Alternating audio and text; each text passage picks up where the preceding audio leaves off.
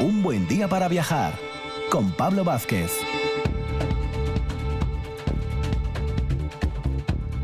Muy buenos días, Asturias. Domingo 11 de septiembre volvemos con dos horas de viaje a través de RPA, la radio del Principado de Asturias, aquí en un buen día para viajar, donde Rafa Testón abre nuestro telón radiofónico con sus recomendaciones de libros viajeros. Alberto Campa, que no viene solo, nos lleva a visitar el país africano de Togo.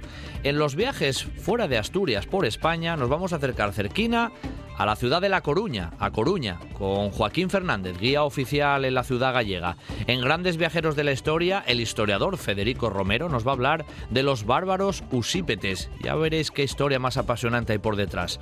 La gran catedrática, doctora medievalista asturiana María Josefa Sanz nos va a hablar de los hospitales, de peregrinos, algunos muy destacados en la historia de Asturias. Y Javier Fernández, director del Museo del Ferrocarril, cierra el viaje a través del tren con la historia del tren fluvial, el famoso tren que va ahí bordeando el río Sella con los. Dos horas de viaje radiofónico aquí, en RPA.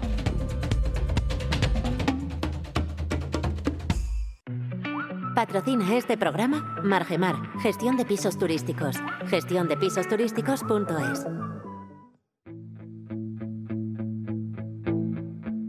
Desde aquí, desde mi casa, veo la playa vacía. Ya lo estaba hace unos días, ahora está llena de lluvia. Y tú ahí sigues sin paraguas, sin tu ropa, paseando como una tarde de julio, pero con frío y tronando. Se puede saber qué esperas, que te mire y que te seque, que te vea y que me quede, tomando la luna juntos. La luna Bueno, vamos a subir aquí el telón de un buen día para viajar en esta matinal del, del domingo 11 de septiembre, fecha ahí también estratégica ¿eh? y de recuerdo, con Rafa Testón, ¿no? Con nuestro amigo, colaborador, ahí al frente de la librería La Buena Letra en Gijón y con sus recomendaciones siempre espectaculares de literatura con trasfondo viajero, que casi siempre él lo dice, detrás del libro siempre está el, el viaje. Muy buenos días, Rafa. Buenos días, encantado de estar con vosotros un fin de semana más. Bueno, ahí estamos, ¿eh? Otro, otro domingo más que, que acumulamos libros de viaje en la mochila, Rafa. Siempre, siempre hay que meter alguno en la mochila, siempre. Claro que sí. to- todo es viaje. Todo es viaje. ¿Y qué nos traes hoy? ¿Algún contraste de los tuyos o bueno, que sí, siempre, siempre, ¿no? siempre, ya sabes. Porque hoy, hoy, fíjate, el primero hasta, hasta el título yo creo que ya tiene un contraste. Es, un libro de, editado por Aguilar, de- del escritor Marcos Ordóñez, que bueno, Mar- Marcos Ordóñez sobre todo es periodista, escribe en... lo, lo conocemos sobre todo del país, de Sí, Babelia, sí. y publicó hace unos años un libro que a mí me gusta mucho, que se llama Ronda del Gijón. Y digo que el título casi es un contraste porque vamos a hacer un viaje, una ronda, por un sitio concreto, que casi parece que, que viajar a un lugar, y en este caso no va a ser ni siquiera un, un- una ciudad, sino que va a ser un café, que es el Gijón de Madrid.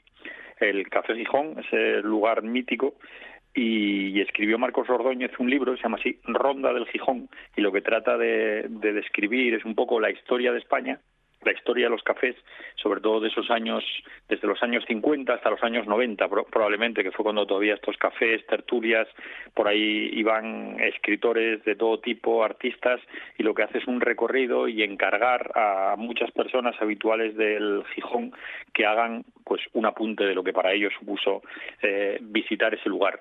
Y a la vez también te va haciendo un repaso en cada uno de ellos de de las calles cercanas al Gijón, del Madrid, del Madrid de la época, cada uno contándolo a su manera. Aquí nos encontramos, pues nada más y nada menos que vamos a encontrar a, a ese gran columnista recientemente fallecido, bueno, hace unos años, que es Manu- Manuel Alcántara, vas a encontrar a Rafael Azcona, por supuesto, va la figura de referencia va a estar ahí. Fernando Fernán Gómez, va a estar flotando en el ambiente, igual que va a estar eh, Manuel Vi- Vicente o, les- o el cineasta José Luis García Sánchez, el, escri- el, el actor Álvaro de Luna, Maruja Torres, bueno, pues todos hacen su, Ana María Matute, todo su pequeño granito de arena para contarnos sus historias de un lugar, de un espacio, que yo creo que es visita obligada también para todos los que nos gusta un poco el, el mundo de la cultura, pues cuando vas a Madrid te apetece pasarte por el Gijón, por el Café Gijón. A lo mejor tomarte algo no, porque es un poco caro ahí el café, pero... pero acercarse sí, eso sí. Yo me he acercado, ¿eh? Me he acercado porque tiene encanto. Tiene encanto eso, Rafa. Yo cuando he ido a Madrid eh, sí he pasado por el, por el Café Gijón y más, no sé, por además el concepto ese de, de, la cercanía, de estar allí en Madrid y que el café se llame Gijón, que parece una chorrada, pero hombre, para los asturianos tiene también su, su aquel, ¿no?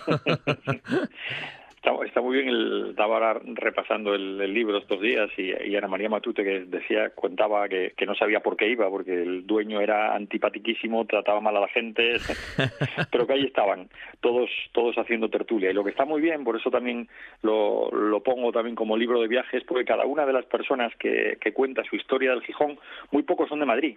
Y entonces te cuentan también su viaje de cómo llegaron a Madrid, con qué intenciones llegaban a Madrid, con quién se encontraron y cómo dieron fueron fueron a parar. Y no solamente eso sino que a lo mejor por ejemplo el, que te hace José Luis García Sánchez que, que empieza a hablar de del Gijón, del Café Gijón que él conoce y lo hace en referencia a ese otro actor que es Luis Cigés, que también es un habitual del, del Gijón y cuenta primero la historia de Cigés, cómo fue a parar allí al, al Café Gijón, que él era, era de Ávila, cómo llega, cómo llegó él, cómo le contó esas historias, cómo, bueno, es, un libro lleno de historias, esta ronda del Gijón y todo por Aguilar, muy recomendable, de Marcos Ordóñez. Oye, esto de las tertulias de, de los cafés es una cosa que por desgracia se ha ido perdiendo como, como mucho, pero ¿cuántas cosas se resolverían y se decidirían y se plantearían, ¿no? En el Café Gijón en su día, con esas grandes, bueno, grandes personajes de la cultura y en tantos aspectos, ¿eh?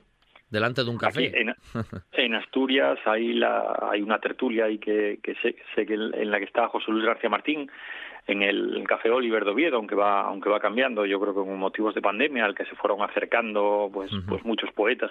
Yo creo que lo, lo, mantiene también, ahí fue habitual Aurelio González Obvies, sé que Berta Piñán también, también se pasó por ahí, ahora está Dali Alonso también, va renovando esa tertulia del, del Oliver en Oviedo, ahí ahora mismo un poco comandados por, por José Luis García Martín, pero ese, ese ese espacio de, de, tertulia cultural, que es un lugar, un espacio, y que al final se convierte también en reclamo viajero para, para muchas, para una ciudad, porque al final el Gijón ya tiene, en Madrid tiene una identidad, y vas a Madrid y vas a visitar el, el Gijón, no porque sea un café pues probablemente muy diferente a otros que pueda haber, aunque pueda tener ese encanto, sino porque toda esa áurea bohemia que tiene y ese, ese sentimiento. Yo creo que la, la relación que podemos tener también visualmente, si vemos la colmena de Cela, esa la, adaptación que hizo creo que fue Mario, Camus ese café donde se iban reuniendo todos a charlar de tertulia y la cantidad de cosas que surgían en esos cafés. Eso tiene siempre esa, ese carácter sugestivo. Bueno pues esta como nos mencionaba Rafa ronda del Gijón de, de Marcos Ordóñez. Es esa primera recomendación con trasfondo sin duda viajero y con ese toque evocador ¿no? que, que nos comentaba. ¿cuál es la, la otra Rafa? Pues mira, la segunda es un autor que, que le gusta mucho meter siempre el viaje en sus novelas es Ignacio Martínez de Pisón, el autor aragonés, muy muy conocido, bueno, con, bastantes premios literarios, pero hoy voy a traer un libro que a mí me gusta muchísimo, que se llama María Bonita. Es una, es una novela breve, María Bonita, esta es novela, y tiene también ese, ese trasfondo, trasfondo de viaje. Estamos hablando de, la novela se transcurre al principio en, en Aragón, en una en una que es de, de donde es él, una colonia que podemos vislumbrar como una colonia industrial, donde están los ingenieros, que dan trabajo a ingenieros que vienen de fuera, que dan trabajo a, los obreros de la época, y hay una niña que es la que va a ser la protagonista de la historia, que vive seducida no por la vida de su padre y de su madre, que son personas humildes, trabajadoras, viven en esa, en esa barriada, él trabajando para la fábrica y la madre trabajando para, la, para los ingenieros sirviendo, ¿no? que es lo que, lo que tiene que hacer. Lo que hacía en aquel momento porque no les daba el sueldo para todos, perdón.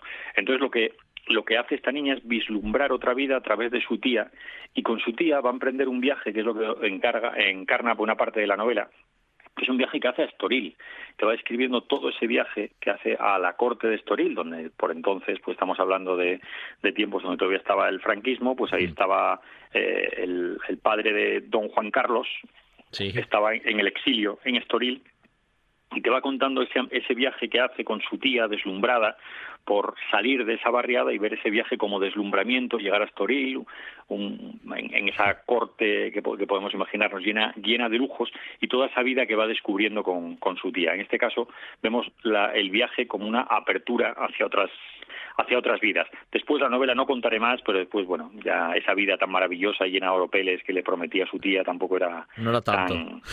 no, no, era, no era para tanto. Después hay otro viaje que se emprende de Estoril a Madrid, bueno, hay muchas cosas, pero es una novela donde transcurre siempre ese elemento viajero porque es muy habitual en, Ignacio Martínez Pisón, también yo recomiendo otro libro se llama Carreteras Secundarias, de él, un padre y un hijo que, que emprenden también una una huida en coche, que es, es maravilloso. Ese viaje siempre como, como momento de conocer a la persona con la que estás al lado. Bueno, Estoril todavía sigue manteniendo ese halo de, tradición y fama, ¿eh? Quiero decir que esas cosas a veces se, se, mantienen en el imaginario después de mucho tiempo. Sigue teniendo su fama en Portugal, Rafa, te lo aseguro. Yo nunca estuve en Estoril, Pablo, no sé tú. Sí, sí, sí, sí, pero tiene, tiene, tiene, ese, tiene ese pozo todavía del recuerdo ya solamente de la historia y de esa ciudad ligada, ¿no? A, un poco al oropel, ¿eh? Como tú, como tú, como tú mencionabas. Bueno, el caso es que hoy también fue protagonista este, este autor, ¿no? Ignacio Martínez tiene de Pisón con esta María Bonita, ¿eh? que en realidad también tiene ese, ese trasfondo de, viaje donde aparece ahí, como Rafa nos decía, Estoril también como, como mensaje, ¿no? Eh, en este caso también de, de, corte, corte itinerante prácticamente. Bueno, María Bonita fue protagonista y La Ronda del Gijón de Marcos Ordóñez también fueron las dos recomendaciones de libros viajeros que Rafa Testón de la Buena Letra nos trajo una vez más, un domingo más aquí, a un buen día para viajar, al que también es su programa. Un abrazo, Rafa, hasta la próxima. Un abrazo fuerte, muchas gracias. El mercado del alquiler turístico no tiene techo y tú puedes ser parte del crecimiento. En Margemar, gestión de pisos turísticos, gestionamos tu segunda vivienda para que disfrutes de los beneficios sin preocuparte de nada. Con 11 años de experiencia y el mejor posicionamiento en Internet, somos líderes del sector. Tu segunda vivienda, nuestra primera preocupación. Visita gestiondepisosturísticos.es y despreocúpate. 684 61 1005 984 98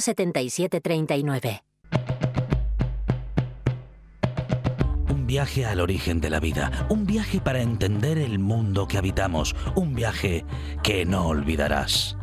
El Parque de la Vida en Loarca y para las pequeñas científicas y científicos, un regalo seguro. El Parque de la Vida, la aventura del conocimiento.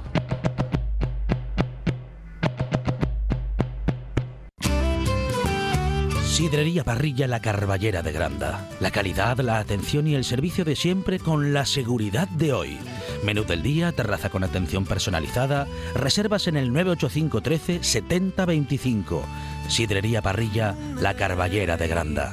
Para disfrutar de la vida.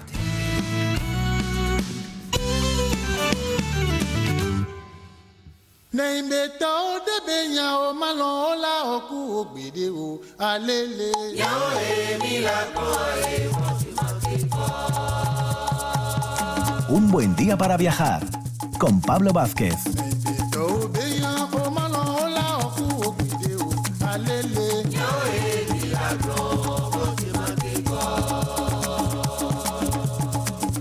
Con esta música para mí que vamos a África, ¿eh? con estos viajes impresionantes que Alberto Campa, nuestro viajero empedernido, nos trae domingo tras domingo. Esta música es muy reconocible y sí, yo creo que nos vamos a ese continente africano que por cierto, a nuestro viajero empedernido Alberto Campa es uno de sus continentes favoritos. ¿O no, Alberto? Buenos días. Hoy, por supuesto, como lo sabes, lo sabes bien. Además, ya hemos hecho muchos programas de países de África y la verdad que siempre un placer volver allí porque, bueno, quizá eh, puedan ser un poco más pobres, puedan tener muchos problemas, pero no están tan adulterados como ya estamos en Occidente. Uy, sí, aquí ya estamos ya, la, adulteración ya alcanza límites muy elevados, Alberto, por desgracia, ¿eh? Eso debemos decirlo, es muy triste, pero bueno. Eh, bueno, África es muy grande, pero ¿qué país vamos, vamos a visitar hoy, Alberto? Bueno, pues vamos a visitar uno muy pequeño, o por lo menos muy muy estrecho, ¿eh? quizá de los más estrechos de, África, porque bueno, el país que visitamos va a ser Togo, es eh, antiguo Togolandia, ¿no? Como, como se la denominaba también en esa época colonial, cuando bueno, pues alemanes y después franceses, bueno, pues campaban por allí a sus anchas y, primero los portugueses también en Togo y en su vecino Benín, pues se marchaban con tantos esclavos para, para América, ¿no? Afortunadamente hoy, bueno, pues viven un poquitín más tranquilos y bueno, ya verás que es un país también muy alegre.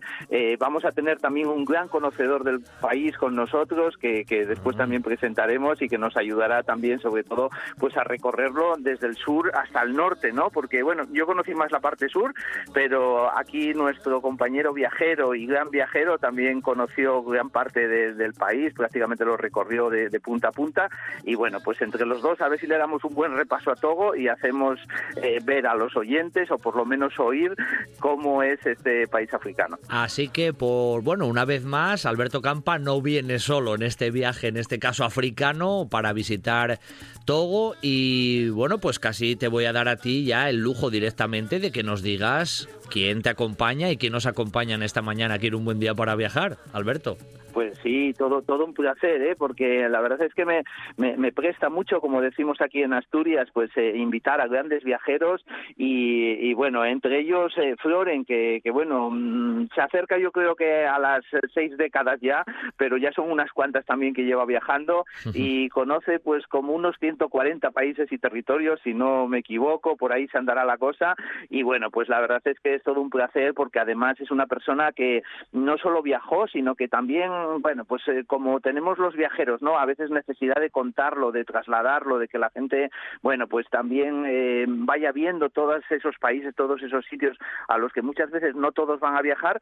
Y bueno, pues igual que a lo mejor yo lo transmito de viva voz, Floren es un gran amante de las letras y mm. realmente pues escribe mucho de todos los sitios, no solo países, sino también ciudades y una de sus pasiones que son los patrimonios mundiales de la humanidad, conoce más de 300 también y realmente bueno, pues en un blog que tiene que se llama Mundandi, que invito pues a todos los oyentes que le den un vistacín, ahí sobre todo, bueno, aparte de, de, todas esas crónicas también de viaje y de, y de muchos sitios, eh, sobre todo pues esos patrimonios UNESCO están bien representados y realmente, bueno, pues es una fuente de información grandísima con miles y miles de, de artículos que fue haciendo durante todos esos años.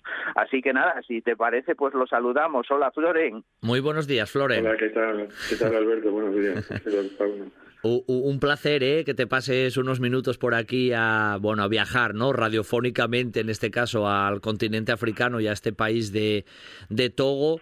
Y lo dicho, bienvenido a la radio asturiana. Eso, darte las gracias, ¿eh? Lo primero, ¿vale?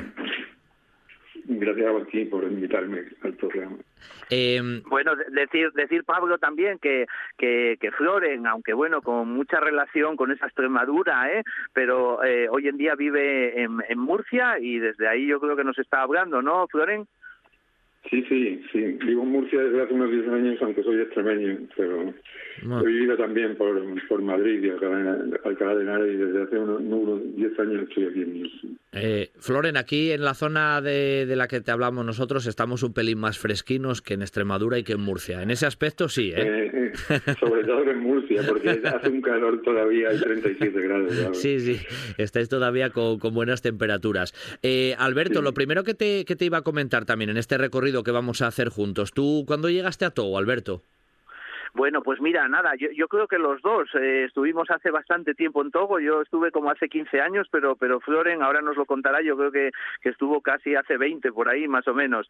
Y, realmente, bueno, pues es, uno de esos viajes que también, como en algunos otros programas que hicimos, eh, pues por ejemplo de Malí o de Mauritania, de algún otro país, pues eh, es un viaje que un día me lancé a hacer en, en mi coche, en mi propio coche desde aquí, desde Gijón, y ahí que llegué hasta el Golfo de Guinea, hasta esa capital de Togo, hasta Lomé, eh, pues eh, todo por tierra, cruzando ese Sáhara y bueno, pues también como en el caso de, Floren, pues primero visitando el país el país vecino que es eh, Benín y, bueno, pues llegando a él por carretera, ¿no? Decir también un poquitín así por encima de, Togo, que es un país muy pequeñito, como decíamos, muy muy estrecho, pero que bueno, tiene pues unos 8 o 9 millones de habitantes tendrá aproximadamente ahora y muchas etnias de las cuales también Floren nos hablará, sobre todo en la parte norte, los Tamberma, eh, ese país Omba, que yo pude conocer en Benín, pero que él también conoció aquí en, en Togo y que nos hablará mucho de, mucho de él. Eh, Floren, precisamente hablando de esa cuestión, un poco también de tu viaje a Togo,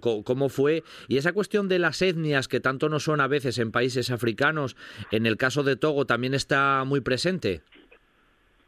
Bueno, sí, nosotros llegamos desde, eh, volvamos a Burkina Faso, y en Burkina Faso eh, con una, una furgoneta con un conductor y un guía. Fuimos, fuimos primero, entramos por Benín, por Benín hasta el sur del país y, luego fuimos eh, por la costa del, Golfo de Guinea hasta la capital de Togo, pasamos a Togo hasta la capital, hasta Lomé, y desde ahí fuimos subiendo eh, por todas las provincias togolesas, que son cinco, y, y nada, eh, desde la, la, superior volvimos a, territorio de Burkina Faso.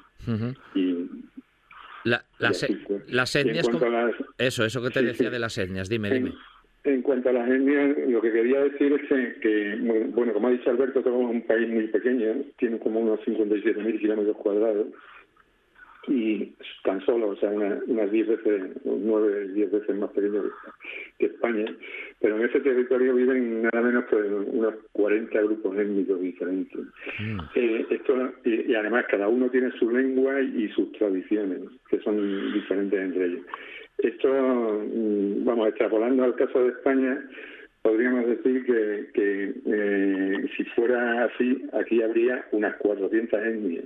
O sea, tendríamos eh, unos 400 lenguajes y una y una eh, y, tradiciones múltiples. Mm, eso sería impensable, ¿no? si ya no nos llevamos bien, Madre mía.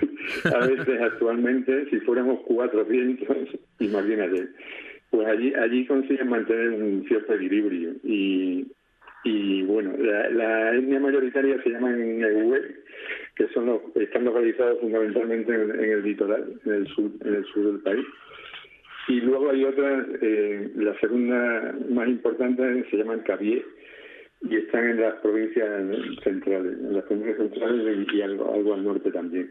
Y más arriba están los Cabermas, eh, ya en la, en la, en la frontera con, con Benín y Burkina Faso del norte están los cavernas, que son, luego hablaremos un poco sobre ellos, son un grupo étnico muy interesante. perfecto. Iba a comentarte, Floren, si estás con, con manos libres, eh, quita las manos libres y póntelo en la oreja, porque te vamos a oír mucho mejor. Se oye un poquito así de, de fondo de, de, eco, ¿vale? De, de mientras eh, iba... No, no, no, tengo manos libres, no sé por qué será. Iba a preguntarte, bueno, lo dejamos así simplemente, pues que sonaba un poquito así más de fondo como de eco. Eh, también hablar, aparte de las etnias, de estas cuestiones que nos suenan también mucho, esas reservas, ¿no? Esos espacios naturales espectaculares.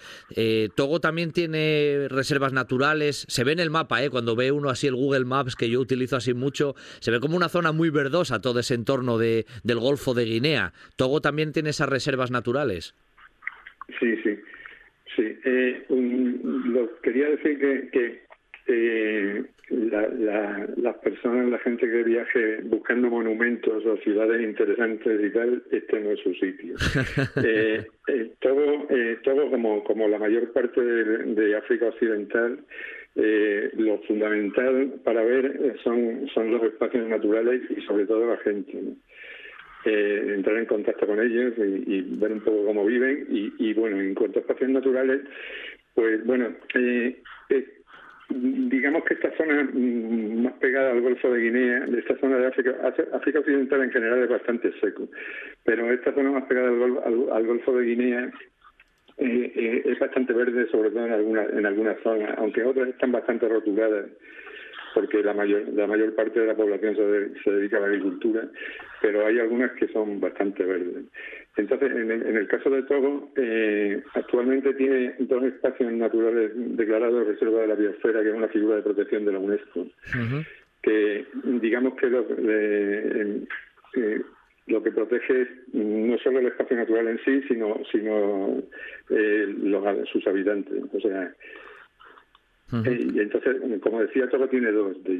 Una se llama Mono, eh, se llama así por un río que la atraviesa, eh, que hace frontera con Benín, ese, río, y está situada al, sureste del país. allí hay bastantes habitantes, es una, una de las zonas más pobladas del país, pero pero interaccionan bien con el entorno y por eso la UNESCO los protege.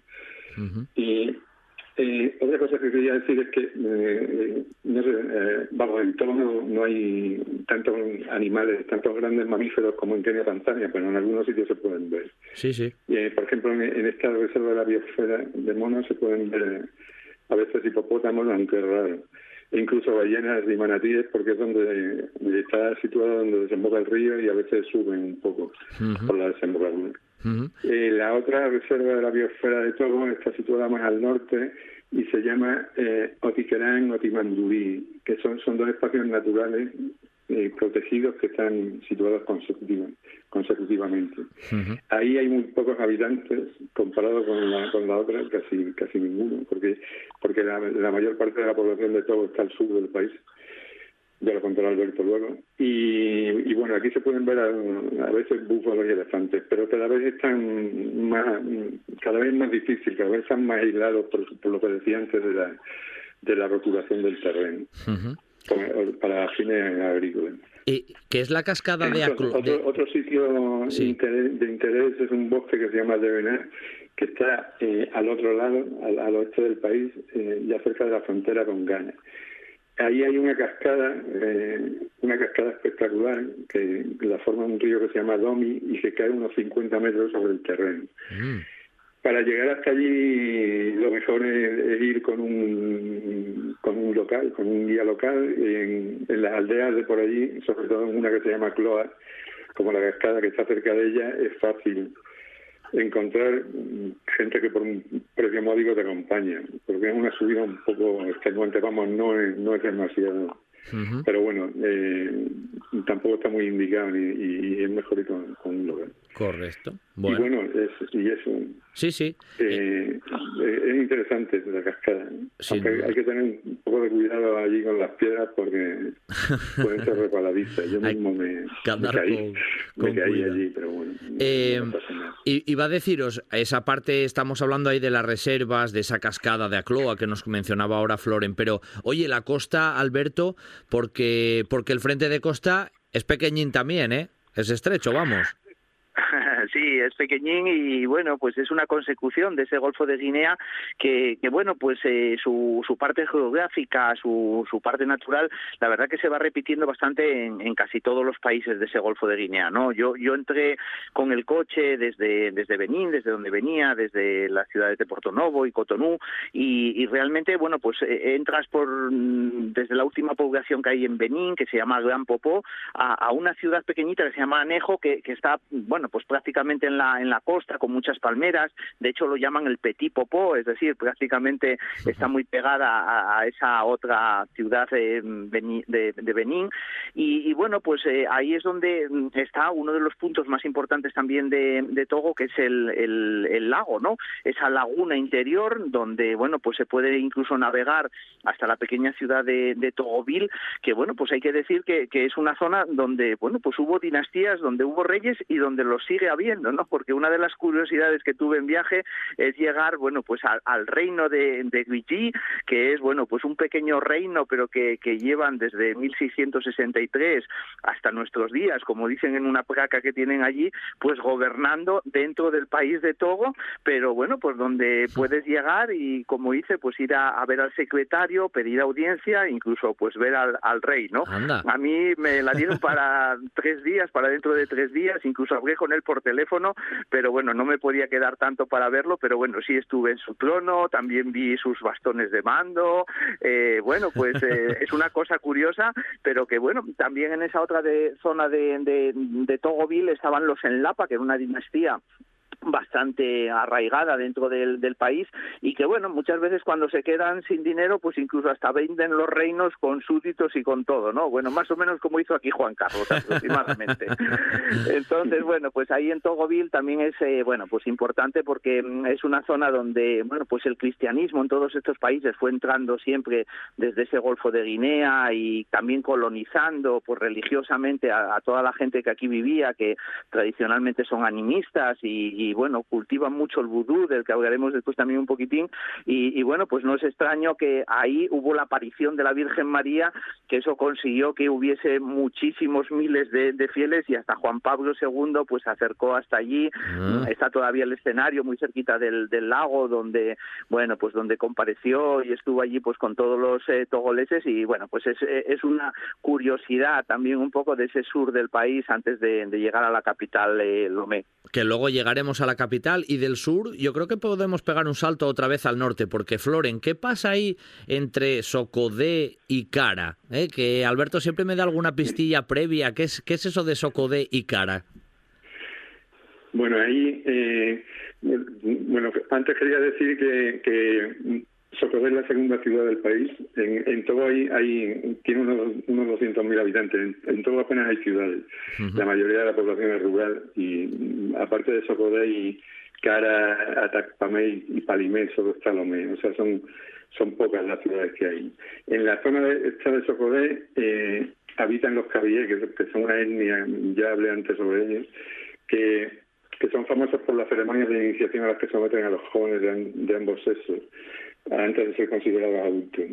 A los chicos les hacen algo que, se, que le llaman evala, que, los hacen pasar algún tiempo solos como peregrinos y escalando montañas y, tal. Y a las chicas pues deben superar diversos ritos hasta que llegan a uno que se llama PEMA, que es una especie de examen de, de que las chicas virgen, como una, una especie de prueba de virginidad. eh, bien, entonces... Eh, cuando llegamos a Sacodé, pues eh, nos dirigimos hacia Cara, que está, no está lejos, está ya en otra provincia que se llama Cara también.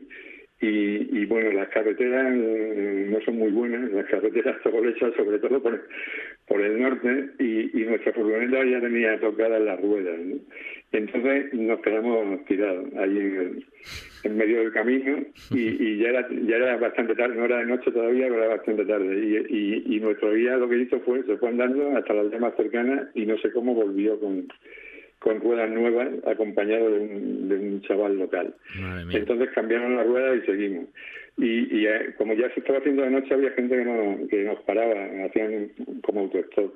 Y, y así montamos a varios en la furgoneta. Y ya cuando la teníamos llena, apareció un señor y el guía dijo que a ese no lo recogía ya porque ya, ya, ya teníamos la furgoneta llena y, y el, el, local le dijo que, el chico local que había que había ido con él con la rueda le dijo que por favor lo llevara también que era su padre. Entonces lo, lo montamos y seguimos seguimos adelante. Vaya, vaya historias que ocurren a veces en estos viajes. Y Floren también hablando contigo que son las tribus Taberma y las viviendas Tata Somba bien tabernas son una etnia que, se llama también Betamaribe. Eh, viven en, la zona norte de Benín y, de Togo. Y es un pueblo, eh, un pueblo muy animista que viven de manera tradicional, todavía bastante tradicional, y, son muy características sus viviendas, que son estos tatasombas. Eh, el término somba se traduce como salvaje y, y, el término tata eh, se traduce como fortaleza. Entonces, eh, las viviendas se le llaman como fortaleza de, fortaleza de lo salvaje. Eh, o sea, incluso la, el resto de etnias togolesas los consideran como, como, mm, como bastante salvajes todavía.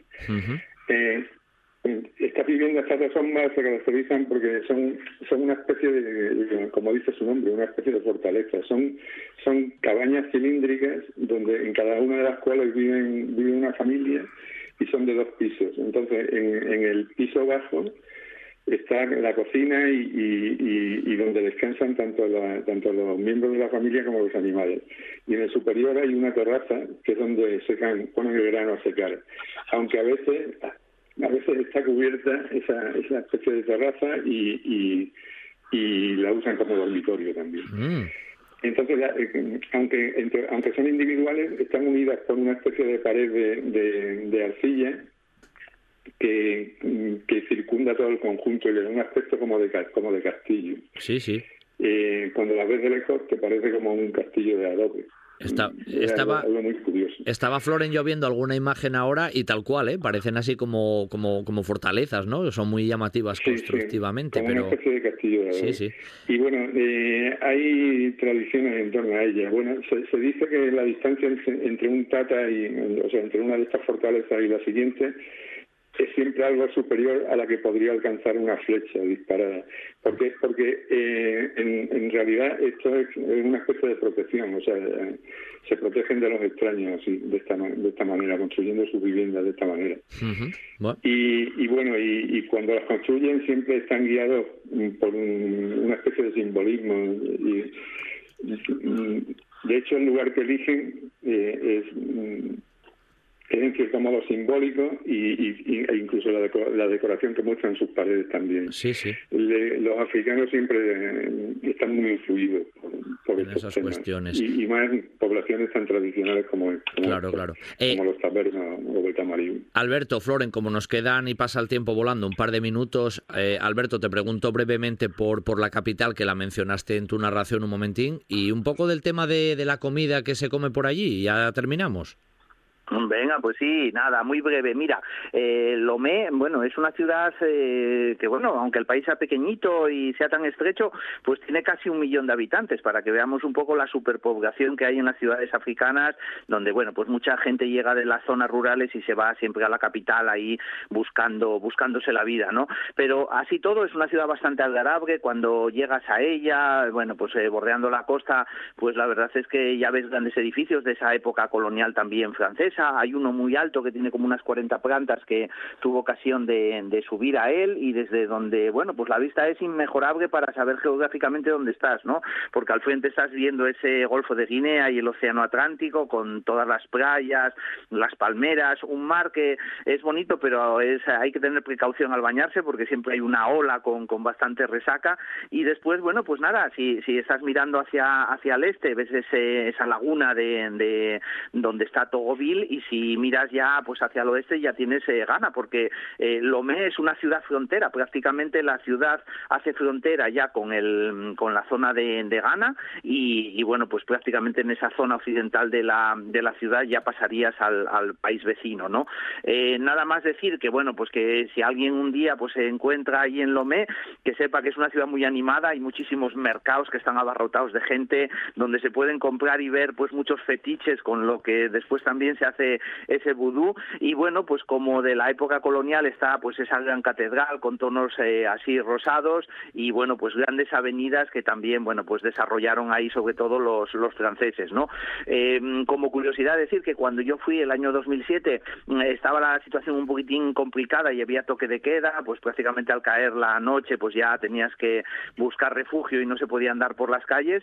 Y ya introduciendo porque nos queda poquitín tiempo el, el tema de la comida ya le doy paso también un poco a, a, a, Floren para que cuente, bueno, sobre todo, pues lo que aquí se puede comer, que va muy eh, con la parte de, agricultura y con la parte de, pesca, ¿no? Y todo eso con el arroz, yo creo que es un poco lo que nos da las pistas de lo que se come y bebe en Togo. Sí, sí, pero ya os digo que hoy se nos va a echar el tiempo ya encima y no puedo seguir más porque, porque se, me, se me agotó y no puedo porque debería seguir con vosotros viajando por Togo porque el viaje, sin duda como siempre, cuando hablo con Alberto o cualquier viajero que él incorpora, debería dedicar el programa entero solo a vosotros, pero no, no puede ser, ¿eh? Ha sido un placer acompañaros tanto al uno como al otro, a Togo y hoy especialmente a Floren, ¿eh? al cual le voy a dar las gracias por pasarse unos minutos por un buen día para viajar. Y Alberto, te dejo un poco los 10 segundos finales para despedirte. Gracias a los dos. Bueno, ¿eh? pues nada, yo me despido también de ti de, y de Floren y nada, muy brevemente decir que eh, al igual que Benín es el país del vudú, pero hay que entender el vudú no como nos lo vendieron muchas veces las películas americanas como el mal, sino como el bien. ellos siempre hicieron ese vudú para, bueno, pues para protegerse, para que sus familias, eh, bueno, pues no les pasase nada, para que tuviesen una buena cosecha, para que un niño naciera naciera bien, pero después los esclavos que ya se lo llevaron hacia Brasil hacia Haití, eh, formaron ese vudú que muchas veces el cine nos da una idea equivocada. Eh, Togo, un país muy alegre, con gente muy hospitalaria, solo eso. Un abrazo, Flore, muchas gracias. ¿eh? Muchas gracias a ti y Alberto. Chao, hasta la próxima. Chao. El mercado del alquiler turístico no tiene techo y tú puedes ser parte del crecimiento. En Margemar, gestión de pisos turísticos, gestionamos tu segunda vivienda para que disfrutes de los beneficios sin preocuparte de nada. Con 11 años de experiencia y el mejor posicionamiento en Internet, somos líderes del sector. Tu segunda vivienda, nuestra primera preocupación. Visita gestiondepisosturísticos.es y despreocúpate. 684 61 1005 984 98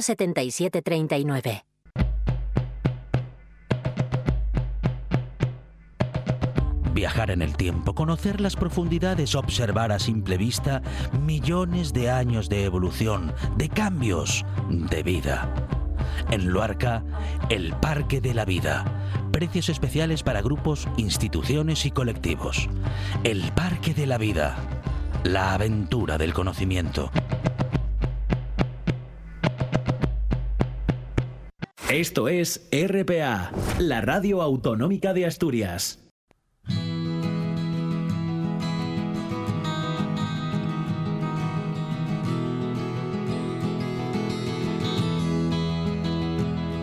Yo soñaba cada día poder alcanzar la playa y ahora está tan cerca, casi ya la puedo leer y espero cada vez más próximo al final.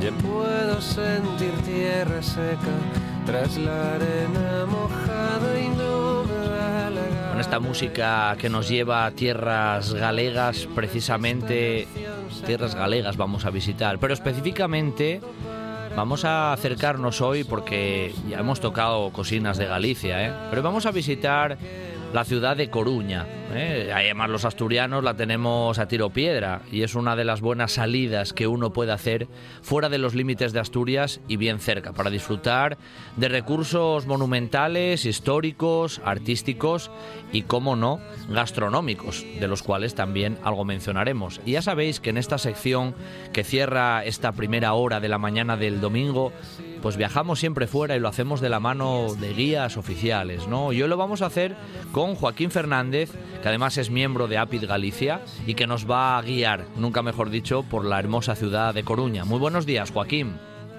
Hola, buenos días, ¿qué tal? Bueno, un placer ¿eh? que te pases unos minutos por, por la radio del Principado de Asturias para, bueno, para hablar precisamente de la ciudad de Coruña. Hombre, Joaquín, Gracias para, a vosotros por para- invitarme. para los asturianos es una ciudad cercana, como yo decía, y que siempre es atractiva acercarse a Coruña. Sí, sí, eh, estáis, bueno, sois nuestros vecinos, nuestros primos hermanos, ¿no? y, y sí, a, a nada, vamos a, a una hora y media, ¿no? De, de Asturias. A tiro piedra, a tiro piedra directamente. Oye, en esta sección, Joaquín, mira, lo que solemos hacer es hablar un poquillo de la evolución histórica al principio, ¿no? Porque a veces, bueno, cuando viajamos a la ciudad de Coruña, a lo mejor tenemos esas imágenes típicas, ¿no? Esa torre de Hércules de la cual hablaremos, o esa playa de, de Riazor. Pero la raíz de Coruña como, como núcleo urbano en la historia, conocemos, ¿no? Viajando y haciendo arqueología casi radiofónica. ¿Dónde están las raíces de, de- de Coruña, Joaquín? Bueno, pues Coruña en origen es una ciudad, eh, como casi le ocurre que todas las ciudades y pueblos importantes del noroeste de la península, primero fue un, un castro, ¿no? Primero fue un poblado eh, de la cultura céltica o, o castrecha, esta cultura que hay antes de la llegada de los romanos, y a las afueras de Coruña, que es muy desconocido pero muy interesante, hay las ruinas de un castro, el castro del Viña, que se puede visitar los domingos por la mañana, las escenas visitan los arqueólogos del ayuntamiento, y realmente mm, es el origen ¿no? de, de nuestra ciudad. Después ya, eh, Coruña fue una ciudad romana, un asentamiento romano, eh, que recibió el nombre de, de Flavium Brigantium. De época romana nos queda más bien poquito, eh, lo, pero bueno, lo que nos queda es lo más importante de todo, que es la Torre de Hércules. Claro. La Torre de Hércules es faro romano, aunque a día de hoy es casi más un faro del siglo XVIII que, que romano, pero el interior sí que sigue teniendo ¿no? la, la estructura romana y bueno, es el faro más antiguo del mundo en funcionamiento, ¿no? El faro que a día de hoy continúe funcionando con más trayectoria histórica es el faro de Coruña porque tiene 1800 años de, de historia continuada, la Torre de Hércules. Esa es como, como tú decías, ¿no? La, la huella romana se ha ido perdiendo mucho en la ciudad, pero hombre, ha dejado una huella importantísima y bien profunda que es la Torre Claro. de Hércules, visita obligatoria. Exactamente. A ver, lo que pasa es que aquí, tras la caída del Imperio Romano, cuando, cu- cuando en lo que es el, lo que era la provincia romana de Galaequia queda bajo el control de los suevos, los suevos concentran su poder hacia el interior, ¿no? Hacia lo que sería Lugo, hacia lo que sería Ourense, Tui, y en cambio las costas quedan bastante despobladas porque eran difíciles de proteger, y lo que era esta primitiva ciudad de Flavium Brigantium prácticamente queda despoblada tras la, la marcha, la, la- la salida de los romanos, y realmente no es hasta el siglo XIII, hasta el tiempo del, del rey Alfonso IX de León, que se, que se refunda ¿no? la ciudad de Coruña y nace la ciudad de Coruña tal cual la comprendemos la, y la conocemos a día de hoy. O sea, hay un pequeño o gran salto cronológico, podemos decir así, ¿no? Casi desde la presencia romana hasta, hasta el medievo, realmente, ¿no? Exactamente, sí, porque en cuanto terminan los ataques de los vikingos sobre las costas eh, peninsulares, pues este rey Alfonso IX es el gran rey refundador y repoblador de las costas de, de lo que es Galicia y claro, va a ir refundando un montón de ciudades en la zona y entre ellas lo que en, el primer momento denominaron el Burgo del Faro, precisamente porque lo que había quedado en pie tras ese tanto tiempo de abandono había sido el faro. Solamente. Luego ya no sabemos muy bien el motivo, eh, pero de repente en los documentos se deja de hablar del Burgo del Faro para referirse primero a Crunia y luego ya Coruña. ¿Ves? Iba no sabe muy bien el porqué de ese cambio de nombre. Iba a preguntarte precisamente por eso, porque siempre es un tema muy curioso lo de la toponimia, ¿no? Que, siempre da mucha información. Porque nos dijiste Flavium Brigantium, que no tiene nada que ver con la palabra, en este caso, Coruña, y si no, incluso que está desconocido, ¿no? Un poco la raíz. Curiosamente, lo de Brigantium, cuando la población se marcha de la península donde se ubica Coruña, muchos de ellos se marcharon hacia lo que hoy en día es Betanzos. Y claro, de Brigantium derivó a Betantium, ah. Betanzos, Betanzos. Quedó el Betanzos. En Betanzos se quedaron con el nombre primitivo de, de, Coruña, de lo que era mm. Fravium Brigantium. Y luego lo de Coruña, pues, eh, ¿de dónde vendría? Hay varias teorías.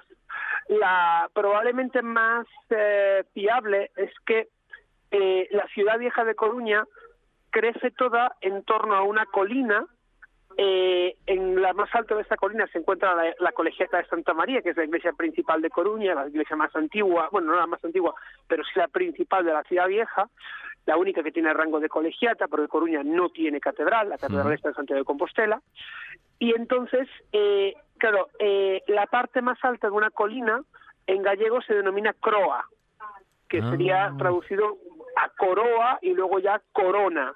Y de ahí podría derivar el topónimo de Coruña, pero es una hipótesis, es una de las mm. hipótesis que hay. Bueno, o sea que ahí no hay una certeza absoluta. Eso es, falta la certeza y las hipótesis, como siempre, están ahí encima de la, de la mesa.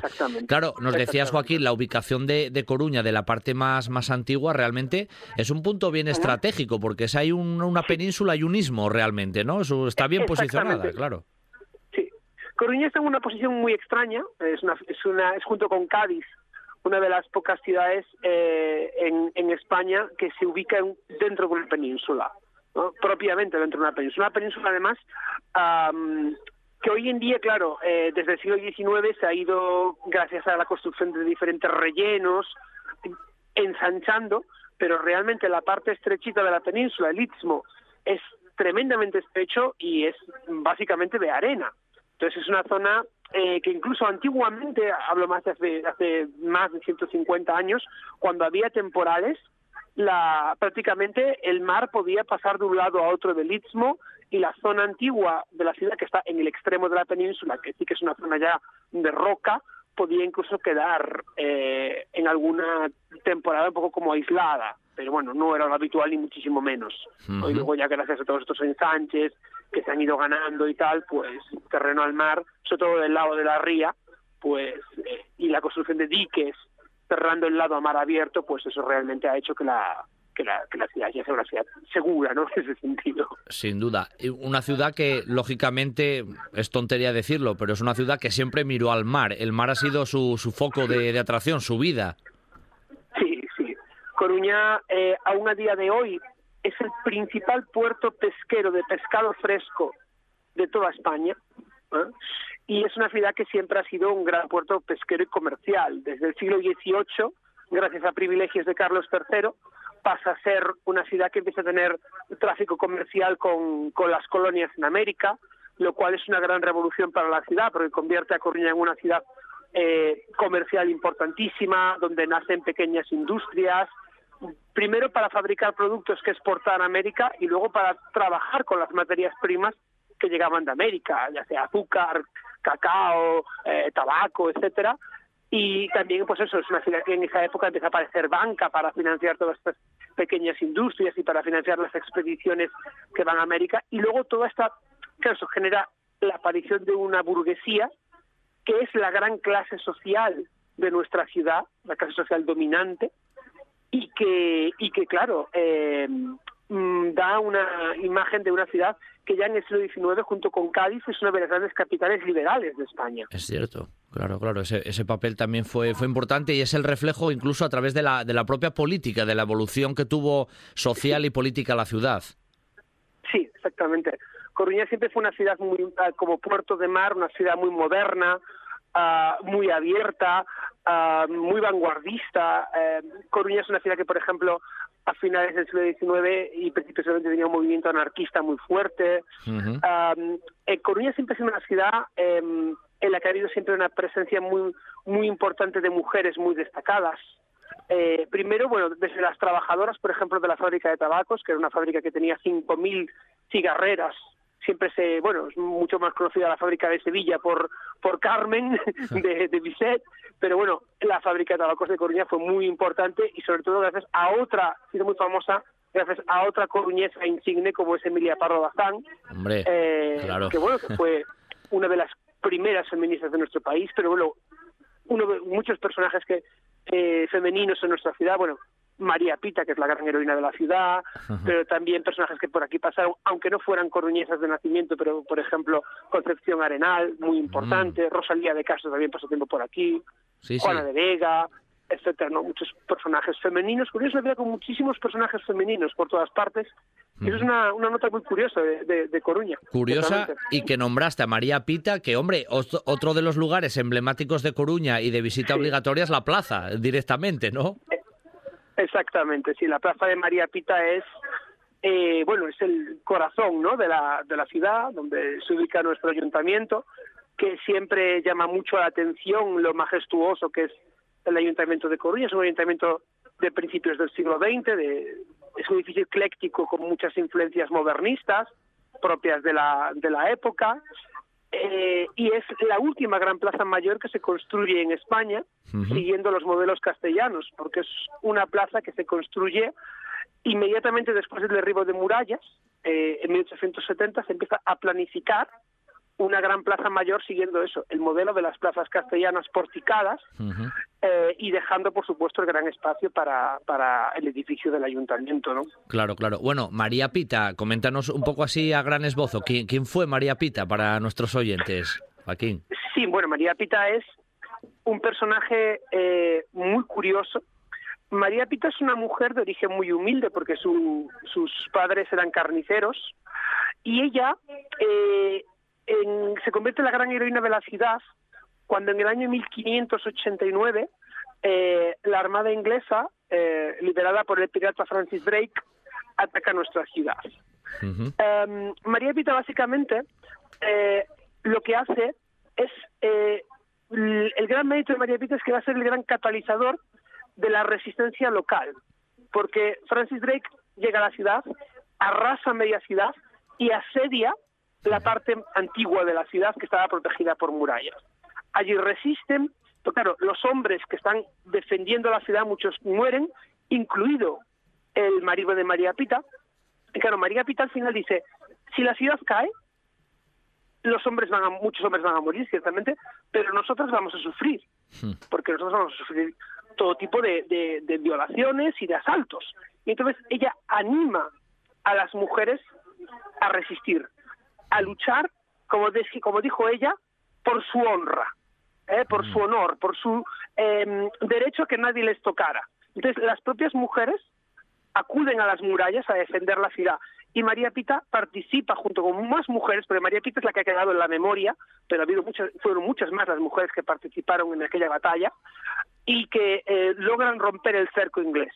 Luego la leyenda un poco mítica sitúa a María Pita matando al, al, al, alférez inglés que portaba la bandera. A mí me parece un poco ya esto demasiado exagerado, parece Mel Gibson liberando a los americanos del yugo opresor. Pero bueno, en fin, eh, el mito también anda por ahí, ¿no? Pero el personaje es un personaje que, bueno, esos son sus grandes méritos.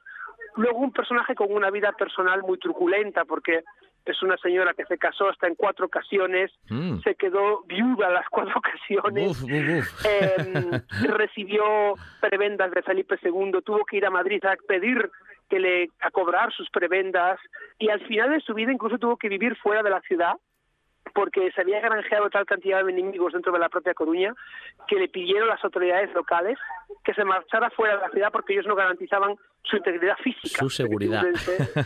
El personaje. Un personaje 100% y con, y con mayúsculas. Antes, eh, Joaquín, nombraste la colegiata de, Santa María. Si no me equivoco, hay una iglesia de Santiago. Son las dos iglesias como más importantes de esa parte antigua también, sin ser catedrales, como ya mencionabas. Sí. Eh, como como comentaba antes, pues eso, eh, Coruña no tiene catedral, es la ciudad más grande de España sin catedral, pero claro, es imposible competir contra el coloso que era el arzobispado de Santiago de Compostela. Evidente. Y aparte Coruña era una ciudad que era eh, de realengo, era una ciudad que le pertenecía a la corona. Y claro, los reyes no querían arriesgarse a forzar la creación de un obispado en Coruña, porque para los reyes tener aquí un obispo hubiera significado tener competencia a la hora de cobrar impuestos. Eh, y claro, Coruña como puerto comercial era una ciudad que generaba muchos impuestos que iban directamente a la corona. Y tener aquí un obispo significaba que el obispo también cobraría impuestos, con lo cual eh, dicen no, el obispo de Santiago y Coruña la ciudad del rey. Entonces Coruña lo que eh, lo que va a tener van a ser en, el, en la ciudad cuatro grandes parroquias históricas. En lo que es el centro histórico medieval, la ciudad vieja, sobreviven dos iglesias que son de origen románico, aunque están bastante modificadas, pero bueno, sigue viéndose muy bien la traza románica, en la vieja iglesia de Santiago. Pues en Galicia no puede faltar una iglesia dedicada al apóstol, claro. Para nosotros es el apóstol, no hay ningún otro, es el apóstol. no, hay, duda. es, el apóstol. Y, y luego, por supuesto, la colegiata de Santa María.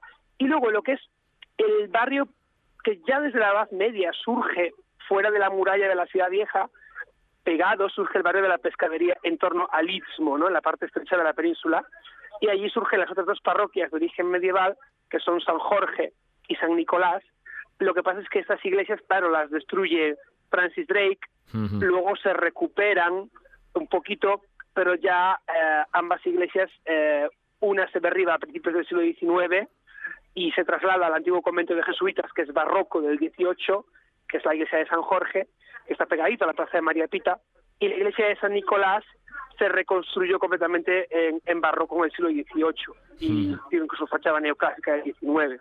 Correcto. Bueno, eh, en San Sebastián La Concha, en Santander El Sardinero, aquí en Gijón la playa San Lorenzo y en Coruña Riazor. Son las cuatro playas míticas del Cantábrico.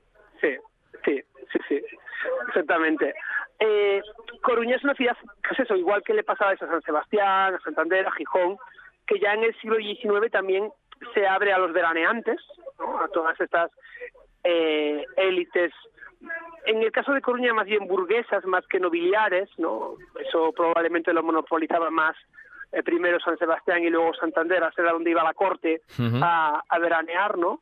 En Coruña, te imagino que en Gijón sería un poco más lo mismo que Coruña, era más burguesía, ¿no? Estas élites burguesas, sobre todo madrileñas, que venían aquí a veranear, y claro, Riazor ya a, finales del XIX y sobre todo a principios del XX se consagra como la gran playa urbana y lo, y lo sigue siendo. Y lo sigue siendo. A pesar de que la ciudad eh, siempre le quiso dar la espalda a esa zona, ¿no? A la zona abierta al océano porque es muy ventosa y muy fría y realmente todo el invierno, ¿no? Y entonces eh, realmente en la zona en torno a la playa, salvo el barrio de la ciudad Jardín, que sí que es de principios del 20, el resto de todo lo que vemos es mm. construcción, bueno, de finales, de, la segunda mitad del siglo XX, vamos a dejarlo así, no es tan elegante quizás como puede ser eh, la zona del entorno de la playa de la Concha o, del Sardinero, ¿no? Correcto. O de San Lorenzo. Sí, sí. Eh, Joaquín, en los últimos dos, tres minutos hemos hablado de la Torre de Hércules como foto típica, ¿no? Playa de Riazor, hay que pasear por allí,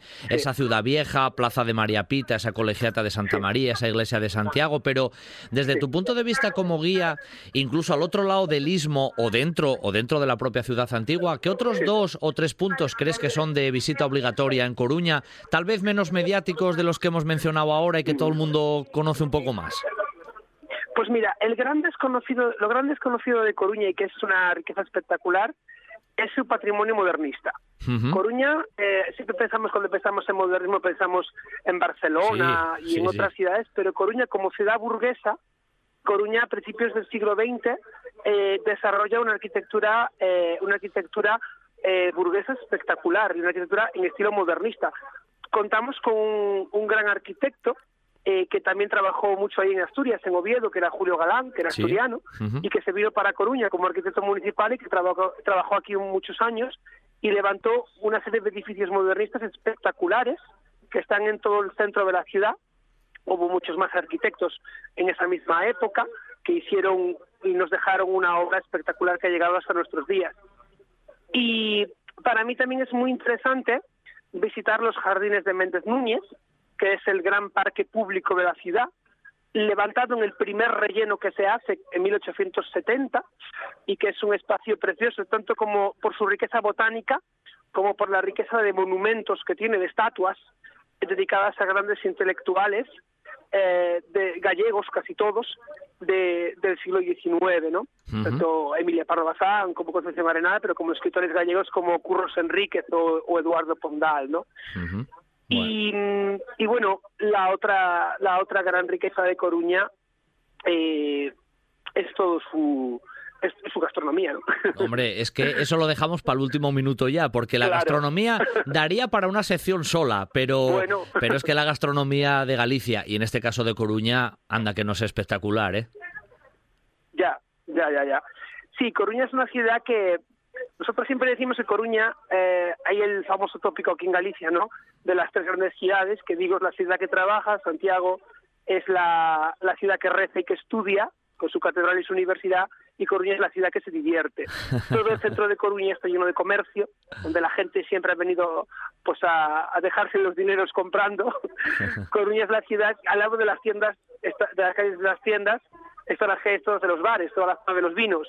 Y claro, aquí siempre decimos que el sábado típico es por la mañana de compras a la calle Real, luego a, comerse, a, comer a la calle de la Galera o la calle de los Olmos, vuelta a la tarde de compras a la calle Real y luego vuelta a las otras calles de cena y luego el domingo en casa con la cartera cerrada y, durmiendo con la cartera vacía.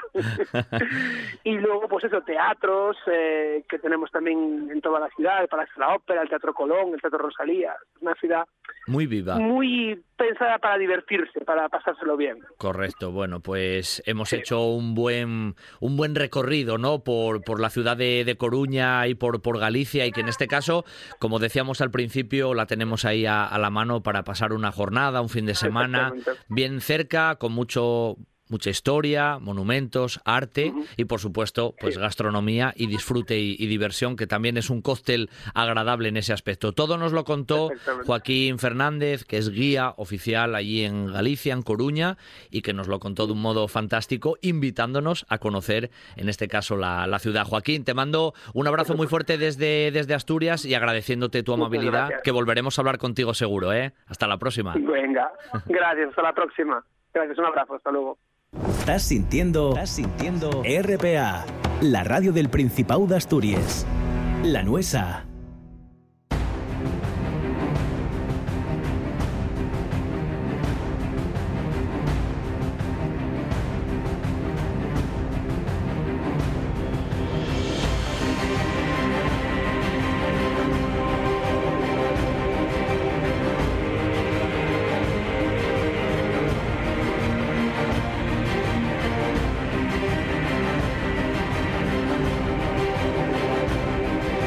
Sonido de grandes viajeros de la historia. Y podríamos decir que a veces la realidad hace necesaria la imaginación a la hora de crear un relato que interese al público.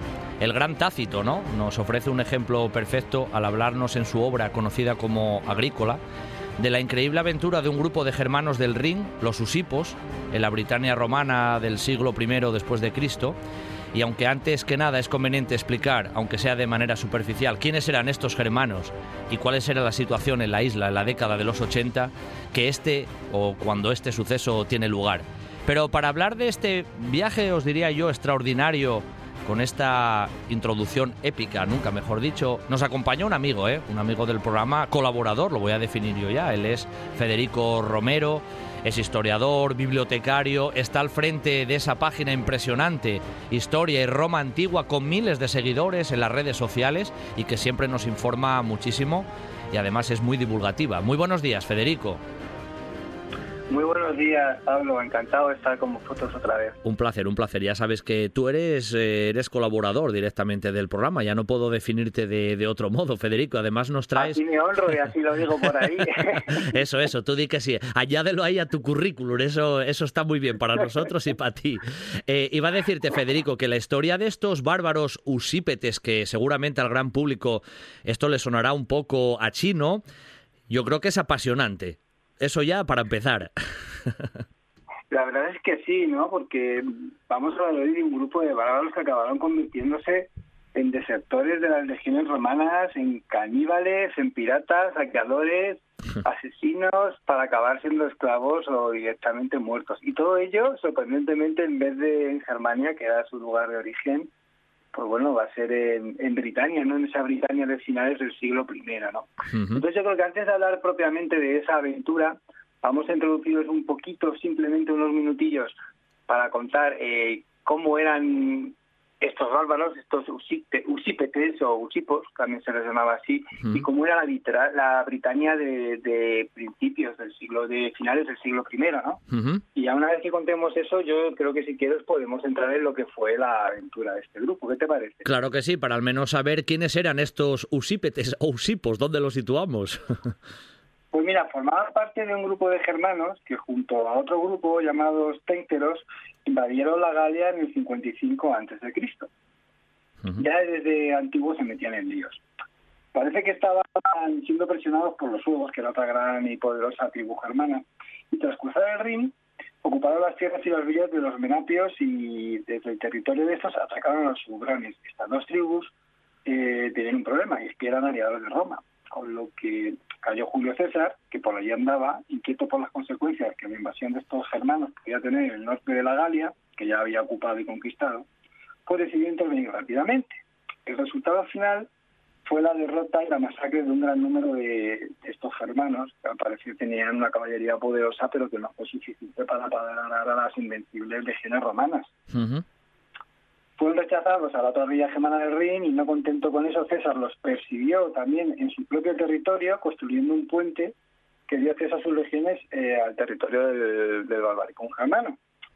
Ante la retirada de estos, de los germanos hacia tierras boscosas eh, del oeste y tras unos días saqueando la región, César volvió a la villa romana del Rin, desmontó el puente para evitar que los germanos lo utilizaran para penetrar en la Galia y los supervivientes, eh, muy poquitos, se refugiaron entonces más al sur, un poquito más lejos de los romanos ¿no? y de las posibles consecuencias que los tuvieron.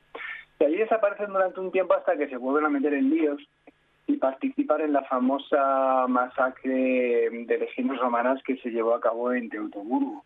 Mm. No sé todos conocemos ese, ese famoso episodio, el que se ha hecho hace poco una serie. La mítica Teutoburgo, sí. Sí, sí. Bueno, pues ya se metían en líos. Entonces, eh, de nuevo, parece ser, y sabemos, que un contingente de ellos participó también en el asedio de una guarnición de auxiliares batavos en Mogontiacum, ya en el año 70, estamos hablando ya de 60 años después del desastre de Roburgo, y que será en torno al año 83 aproximadamente cuando van a suceder los hechos que vamos a referir. A partir ya del siglo II ya no sabemos nada más de este grupo de germanos, que desaparecen de las fuentes para siempre, posiblemente porque era una tribu pequeñita que acabó siendo absorbida eh, de esas de desastre por, por, las tribus más poderosas como los huevos o los brúcteros que les rodeaban. ¿no? En cuanto al escenario, que curiosamente no es el lugar de origen de estos hermanos, el escenario de nuestra aventura va a ser en Britania. En Britania. Pues bueno, era muy, era muy diferente a la Britania que todos nos imaginamos, ¿no? Cuando ya estaba totalmente dominada por los romanos y han construido eh, el famoso muro, ¿no? Eh, todavía ni siquiera estaba construido. ¿no? Tras las invasiones y el tanteo que Julio César eh, había realizado a las costas inglesas, pues tenemos que esperar todavía al 43 después de Cristo para que una fuerza de invasión romana, eh, mandada por el emperador Claudio, conquistara la isla. Y tras la rebelión de la famosa líder Boudica en el año 60, pues bueno, se puede decir que los romanos ya eran dueños de Britania, que apenas había resistencia en la isla contra su dominio, a excepción del norte, en el norte de la isla siempre hubo una oposición muy fuerte al dominio romano, que entre los años 70 y 80, eh, bueno, pues por razones de, seguridad, deciden conquistar. Conquistan la tierra, y se construyeron fuertes para la instalación de las tropas. Pero, ¿qué, es, ¿qué sucede? Pues que el Imperio Romano, como era tan grande, era un imperio global, pues tiene que dedicar tropas a la Dacia, lo que hoy es Rumanía, y envía legiones destinadas en Britania a la Dacia, lo que supone que el dominio en el norte de la isla se debilita y los romanos vuelven a retroceder unas tierras que al fin y al cabo tampoco les producían un gran beneficio, ¿no? Entonces, debido a esas necesidades, se van a ir replegándose una línea de fortificaciones y una calzada que comunicaba lo que es el actual Carlisle con y Corbridge, que es conocida hoy como Stone o Camino de Piedra.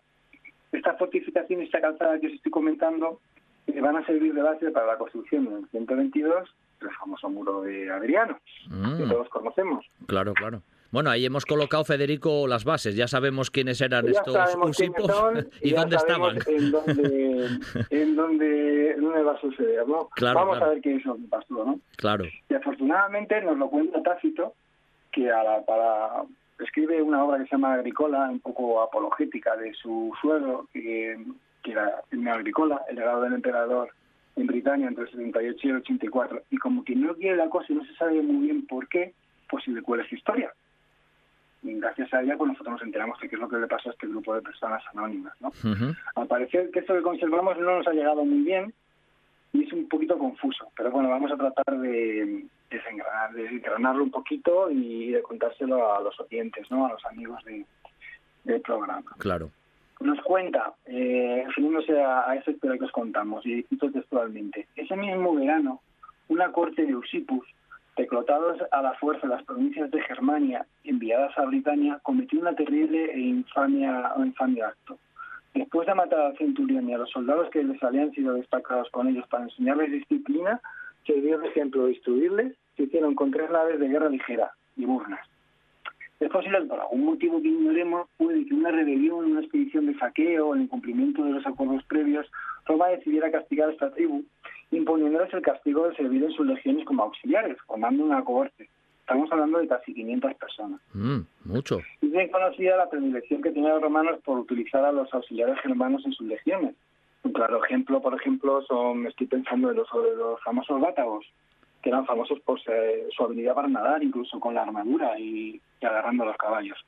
Sin embargo, es más extraño que los reclutaran a la fuerza y como castigo integrando una corte completa, algo gordo debían de hacer. No sabemos exactamente el qué. No conocemos exactamente el motivo de su rebelión y solo cabe suponer que es posible que se debiera a un exceso de la aplicación de la disciplina por parte del mencionado centurión, o simplemente a que los usipos se negaban a aceptar el destino que Roma les había asignado dentro de su legión.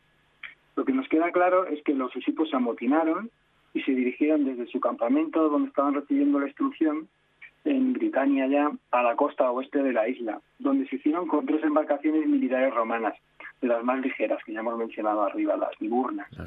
Posiblemente obligaron a las tripulaciones y a los pilotos a unirse a ellos, porque nos lo cuenta Tácito de la siguiente manera.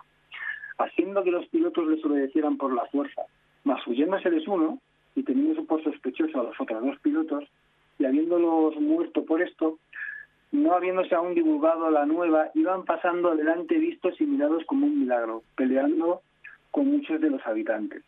Al parecer, uno de los pilotos se les debió escapar y los otros dos, al no fiarse de los equipos de, ellos, pues fueron asesinados. Mm. A partir de este momento, tuvieron que pilotar ellos mismos las naves por la peligrosa costa de Britania y tener los conocimientos necesarios para hacerlo. ¿Te imaginas, Pablo? Madre mía. vez por allí por la costa de Britania navegando sin saber muy bien llevar los barcos y saqueando todo lo que pillaban a su paso. Además nos anduvieron en bromas, ¿eh? Se llevaron por delante ah. a los que a los que estorbaban, vamos a decirlo así, Federico. No, no, no, es verdad, no bromeaban, ni un poquito. Eh, conseguían el sustento saqueando las poblaciones de la costa, pero debió hacerse cada vez más complicado porque una vez pasada la sorpresa inicial, es probable que la noticia de su presencia se fuera extendiendo a medida que avanzaba en su viaje, llegando a un extremo de suma necesidad. Nos cuento otra vez Tácito. Después, arrebatados del mar y viento y llevados de acá para allá, y peleando con muchos de los britanos que defendían su hacienda, venciendo muchas veces y algunos hallando resistencia y siendo rechazados en sus ataques, vinieron a tanto extremo de necesidad que comenzaron a comerse primero a los más flacos de entre ellos y después a sortearlos. Me estás hablando ya de canibalismo directamente, Federico. Estamos hablando ya de primero de desertores, luego de asesinos, luego de piratas y ahora ya directamente se están comportando como caníbales, ¿no? Madre mía. Es muy curioso y es una gran historia que hemos eh, recibido gracias al testimonio de Tácito, ¿no? que nos indica en su texto claramente que su estado se fue deteriorando y acabaron recurriendo pues a comerse los unos a los otros para sobrevivir a un viaje que no había acabado todavía, todavía les quedaban por vivir algunas desgracias, ¿no? Nos cuenta, y textualmente, y de esta manera, habiendo rodeado Britania, es decir, circunnavegaron totalmente la isla, en la antigüedad, sin tener ni idea de, de llevar los barcos, y perdidos los navíos por no saber gobernarlos, fueron tenidos por salteadores y los prendieron primero los suevos y después los frisios. Es decir, eh, perdonad que haga un piso, eh, le dieron la vuelta a la isla y las corrientes les volvieron a llevar a la costa a la costa continental europea, a lo que es hoy Holanda, la zona de Holanda, Bélgica, Francia, para que nos situemos geográficamente. Pero no en la zona romana, sino en la zona eh, germana, ¿no? En la zona de los suevos y de los frisios. Y hubo algunos que siendo los tratos y mercancía vendidos y con la mudanza de los dueños que los compraban, traídos hasta nuestra ribera, en referencia al lado romano del río Rin, eh, dieron nueva de un caso tan grande. Es decir, que al parecer, tras circunnavegar toda la Britania, acabaron arribando a las costas germanas, donde fueron apresados y esclavizados posiblemente por sus depredaciones en la costa germana, porque allí se volvieron a comportar como lo que eran, como unos buenos piratas, y por los ojos primero y por las prisiones después. Al final, como algunos fueron vendidos de, amo en amo, acabaron en el lado romano del Rin, y allí pudieron contar su triste historia a, a sus nuevos dueños, llegando hasta nosotros y hasta los oídos de Tácito primero y hasta nuestros oídos, pues de el triste destino de estos 500 hombres pues que tuvieron una aventura única, ¿no? Hace casi mil años. Y, gracias a, a, la casualidad, ¿no? Pues hemos podido conocer su triste final. La mayoría muertos, esclavizados o, o mm. muertos en la aventura. ¿Qué te parece la aventura? no, no, me, me, parece. Lo, lo, que pasa que yo creo que se arrepintieron cuando desertaron y se vieron en todas esas circunstancias después. Yo creo que ya se arrepintieron eh, directamente, Federico, porque circunnavegar Britania sin tener ni idea, acabar matándose entre ellos para sálvese quien pueda, comerse unos a otros y acabar siendo esclavos los pocos que llegaron ya en vida, yo creo que eso de desertar al final no, no le salió demasiado bien. Yo creo que debieron de arrepentirse muchas veces de eso de haberse cargado al centurión, al ¿no? centurión. y a la que estaban dando instrucción. le salió... Hubieran preferido hacer la mili. Eh, eh, el, eh, la, la, matanza o el asesinato del centurión no le salió bien al final, no le salió demasiado bien. No, no, pagaron un alto precio, pagaron un alto precio, porque los pocos sobrevivientes que hubo a, a la circunnavegación de Britania, pues eso, acabaron no esclavizados o directamente muertos, ¿no? Oye, pues Tácito, tampoco... Tácito nos habrá exagerado un poco la historia también, Federico, porque es que suena todo casi de, de película directamente, en sentido negativo, ¿eh? en este aspecto.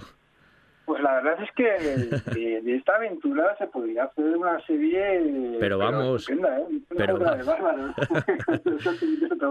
un tanto macabra, un tanto macabra, pero sí, sí, se podría hacer una serie, eso seguro. Yo no sé, fíjate, si, si realmente exageraba o simplemente estaba contando lo que llegó a sus oídos, porque eh, es una historia que se le cuela así de rondón, en, como ya he contado, en, en otra historia que se llama Agricola, que, es, que sí que es un poquito una exageración, porque está destinada a remarcar los, los éxitos y lo bien que lo hizo su, su suegro en, en Britania, ¿no? Y a veces pasa eso, que para rellenar un poquito meten historias que van con, que van escuchando aquí y allá. Claro, claro. Hombre, a lo mejor... que bien documentado estaba, ¿eh? A lo mejor tiene hasta un trasfondo un poco para otras generaciones posteriores, decir, cuidado que si llegas a desertar, mira cómo, mira cómo puedes acabar, ¿eh? Si desertas o matas a un centurión romano. A lo mejor te sale el tiro por la culata. Mensaje a lo mejor ahí de reflexión, Federico.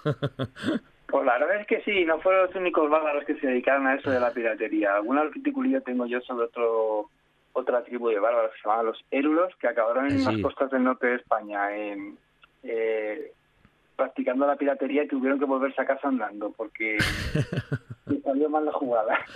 Hay grandes viajeros en la historia, muchas veces muy conocidos y mediáticos, pero otras veces con historias tan increíbles como la que Federico Romero nos comentaba, ¿eh? de historia y Roma antigua de estos, de esta tribu bárbara que acabó como acabó, ¿eh? pero con una historia ahí circunnavegando Britania sin ser navegantes, cosas muy llamativas y un viaje sin duda extraordinario. Federico, ya sabes, ¿eh? te mando un abrazo muy fuerte siempre desde, desde Asturias y te emplazo para una próxima vez, que hay muchos viajes de estos en la historia de Roma y tú los conoces bien. Un abrazo, Federico, gracias.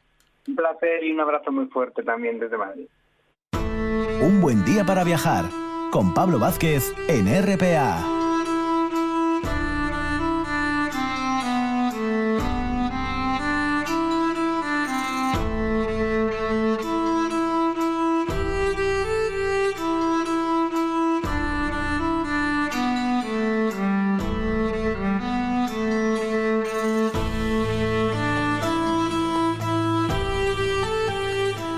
Preciosa música introductoria que nos lleva a mundos, casi diría yo, medievales, ¿no? Y hoy vamos a hablar dentro de estas secciones, ¿no? Que a veces hacemos caminos, ¿eh? el camino de Santiago, el jubileo, etcétera, etcétera, ¿eh? porque ya sabéis que tenemos una, una sección de, de caminería en el programa pero hoy vamos a hablar de esos hospitales de, peregrinos, ¿no? Esos lugares que así se denominaban y tenemos un poquito también en el imaginario su evolución, algunos de los más importantes. Para hablar de esta cuestión nos honra con su presencia María Josefa Sanz, que es un auténtico honor tenerla aquí. No voy a tirar de su currículum porque si no estaría toda la mañana aquí dando sus datos. Es catedrática, doctora en historia, pues, publicaciones, conferencias, escritos, eh, miembro además de, del RIDEA, eh, por supuesto cronista oficial en Avilés y muchas cosas más. Muy buenos días, Pepa, porque así la llaman los amigos y la consideramos así. Buenos días, Pepa. Buenos días, Pablo. un placer ¿eh? que te pases de nuevo por aquí por un buen día para viajar. Oye, quería decirte yo, el tema de los hospitales de, de, peregrinos, que normalmente además no suena, ¿no? Porque yo creo que lo tenemos hasta en el imaginario. Esto esto formaba parte de la caminería habitual, esto surgió con el Camino de Santiago, ya existían hospitales de peregrinos o el concepto hospital, que a lo mejor pensamos en funciones puramente sanitarias, iba más allá de ellas. Coméntanos un poco eso, Pepa. Eh, los hospitales de caminantes surgen con los caminos. O sea, desde la época primera, lo que ocurre es que ya con lo del Camino de Santiago se hicieron más frecuentes. Y sí, el tema que planteabas es, por ejemplo, hospital es de huésped es un lugar donde alojar. Lo que llegó un momento que son de estas palabras que tienen un significado muy amplio y luego acabas dejando hospital sanidad. Pero en sí, hospes, huésped, eran un sitio donde albergar a personas sanas y a personas que por casualidad podían venir enfermas, pero no eran exclusivamente a personas enfermas o heridas. ¿eh? Eran sencillamente un lugar donde albergar a alguien en el camino, en un lugar difícil, porque estaban cansados, por lo que fuera. Claro, claro. Sí, nos va por ese ámbito, no tanto por el puramente sanitario que hoy nos viene a la cabeza directamente esa cuestión. Exactamente, exactamente. El concepto que hoy tenemos albergue de peregrinos va por ese lado también, por decirlo así. Que quiero decir, es un hermanamiento con, con la funcionalidad que tenía el hospital de peregrinos antiguo. Sí, es cierto. Lo que pasa que a veces em, nos confundimos en un tema, Pablo. Eh, los hospitales de peregrinos eran para pobres peregrinos. Hoy pensamos que si hacemos el camino de Santiago y no vamos de albergue en albergue, no hacemos el camino de Santiago. Mm. y en cambio, en aquella época, pues como ahora, ¿no? Tú ahora vas a un viaje y vas a un hotel de cinco estrellas o vas a, un, a una posada o duermes en un camping, o cuando había la posibilidad de la acampada libre, que era maravillosa, montabas un tienda de campaña en un prado y estabas allí felizmente, ¿no? Entonces lo que pasa es que ahora eh, podemos ver un poco que se mitificó el tema del albergue de peregrinos. Es cierto, es cierto que los albergues de peregrinos eh, te sirven para reunirte con gentes que tienen la misma eh, intención que tú, que llegar a Santiago, eh, compartir cosas, pero no es exclusivo del peregrinaje el dormir en un albergue de peregrinos. Porque digo, al principio la idea era que eran para se ha corregido y ponen pobres y peregrinos, no, no, era para pobres peregrinos, para pobres caminantes. Pobres caminantes. Caminantes que no podían pagarse una alberguería, que era el de nuestros hoteles, una mm, venta, ¿eh? que son los otros eh, temas que encontramos por los caminos. Claro, sí, porque ahora que lo mencionas, el concepto venta, además en Asturias, anda que no tenemos poblaciones que se llaman la venta, la venta, a las ranas, la venta de la esperanza, la venta... Hay muchos pueblos que llevan ese nombre todavía hoy, quedó ahí. Claro, y todavía perduran ventas antiguas, algunas que te da pena, porque hay una preciosa, preciosa en La Espina, en el límite entre Salas y Tineo, y es una pena, se está cayendo se está cayendo, pero está todavía ahí la venta antigua. ¿eh? Mm. Y hay otra también que yo recuerde, pues bueno, siguiendo hay muchas, ¿no? Hay otra muy bonita cuando vas a bajar de Tineo hacia hacia mm, la, el monasterio de Obona. Sí. Hay una antigua venta allí que lo que pasa es que se ha, se ha convertido en una casa de agrícola otra también muy famosa es la que está al lado de la playa de la Espasa. Es verdad, es verdad, es verdad. Sí, sí, esa me doy y son ventas antiguas. esa, esa de la venta de la Espasa, yo tuve una, una curiosidad casi anecdótica que me ocurrió, que, que, pasando un día por allí, porque Jovellanos, como tú bien sabes, escribía diario, pasó por y pasó por allí y él hablaba de la venta allí de la Espasa, ¿no? Y el propio mm. propietario que estaba por allí, que estaba acuchando, como decimos, porque era una cuadra ahí para el ganado, ni él sabía realmente que eso era una venta, no, no lo sabía ¿sabes? Me llamó la atención por eso que a veces nos pasa, eh, Pepa, que son lugares con mucha historia detrás de los muros y que a veces pasan totalmente pues desapercibidos, ¿no? Eso es una, una realidad. Y la de Las Pasas, por cierto, que está en un sitio allí guapísimo, ¿no? De, paisajes espectaculares. Eh, oye, y el concepto de también esas palabras, eh, malaterías, leproserías, ¿eso tiene alguna relación también con esos aspectos o eso es otro tema? Es otro tema. Lo que ocurre es que había muchas en el entorno de los caminos. Pero es otro tema. El tema es, eh, vamos a ver, el tema es que la lepra entonces era una enfermedad incurable. Entonces pensamos que las malaterías era donde tiraban a los enfermos de lepra que se murieran. Eh, yo recuerdo aquella película que vi de pequeña, la de Molokai y lo que quieras. No, vamos a el señor leproso o la mujer leprosa podían vivir mucho tiempo porque podía afectarle a las manos, a los pies, en las deformidades mayores. Y lo que no podían era vivir eh, con los demás por tema de contagio. Entonces crearon unos hospitales que eran las leproserías o malaterías, aquí en Asturias los malatos, ¿no? En donde ellos podían vivir, pero tenían, podríamos decir, no sé cómo, su pequeño apartamento. Eh, eran, mm, planteate el tema, era como un gran patio y en torno al patio había eh, pequeñas habitaciones cada una con la persona que vivía allí, la persona que iba allí entraba con unas rentas, o sea, ya se pagaba su apartamento. Y solo, claro, había cosas que, había personas pobres, estamos como lo de pobres peregrinos, y entonces era por lo que para las malaterías, en los testamentos medievales los testamentos de la edad moderna, y tanto para la malatería de Corros, y tanto para la malatería de Arisana, y tanto dejaba gente dinero para que quien no podía pagarse en la estancia en la malatería tuviera la oportunidad, dinero o fincas, porque a lo mejor le dejaban una finca o le dejaban ganado, que era con lo que se iba manteniendo a la gente de allí. Unos podían pagar su estancia y los otros lo pagaba la caridad. O sea, las personas que dejaban el dinero para atender a los leprosos. Correcto. Oye, oye, la documentación que tú has ido investigando tras tantos años, eh, Pepa, ¿se, encuentra habitualmente las referencias a los hospitales o es más difícil de, encontrar de lo, de lo que parece? ¿Existe bastante existe documentación? Sí, ¿no? Mira, te hablaba antes de los testamentos. Los testamentos son unos documentos preciosos. Te dan, te dan... Claro, una persona que testa es una persona que tiene algo que dejar. Claro. Entonces suelen ser documentos de gente acomodada. ¿No? Y entonces esta gente, para, para ganarse la parcelita en el cielo, va haciendo donaciones a tal... Y entonces ahí, por ejemplo, hay testamentos de canónigos que te traen seis, siete malaterías distintas. si no fuera por esos testamentos no los conoceríamos. Evidente. En gran manera. Claro, ¿eh? Y lo mismo pasa con los hospitales de peregrinos. Mira, yo hay uno que me encanta, es un testamento, es un matrimonio que no tiene hijos, que vive en las regueras y que va a ir a Jerusalén. Va a peregrinar a Jerusalén.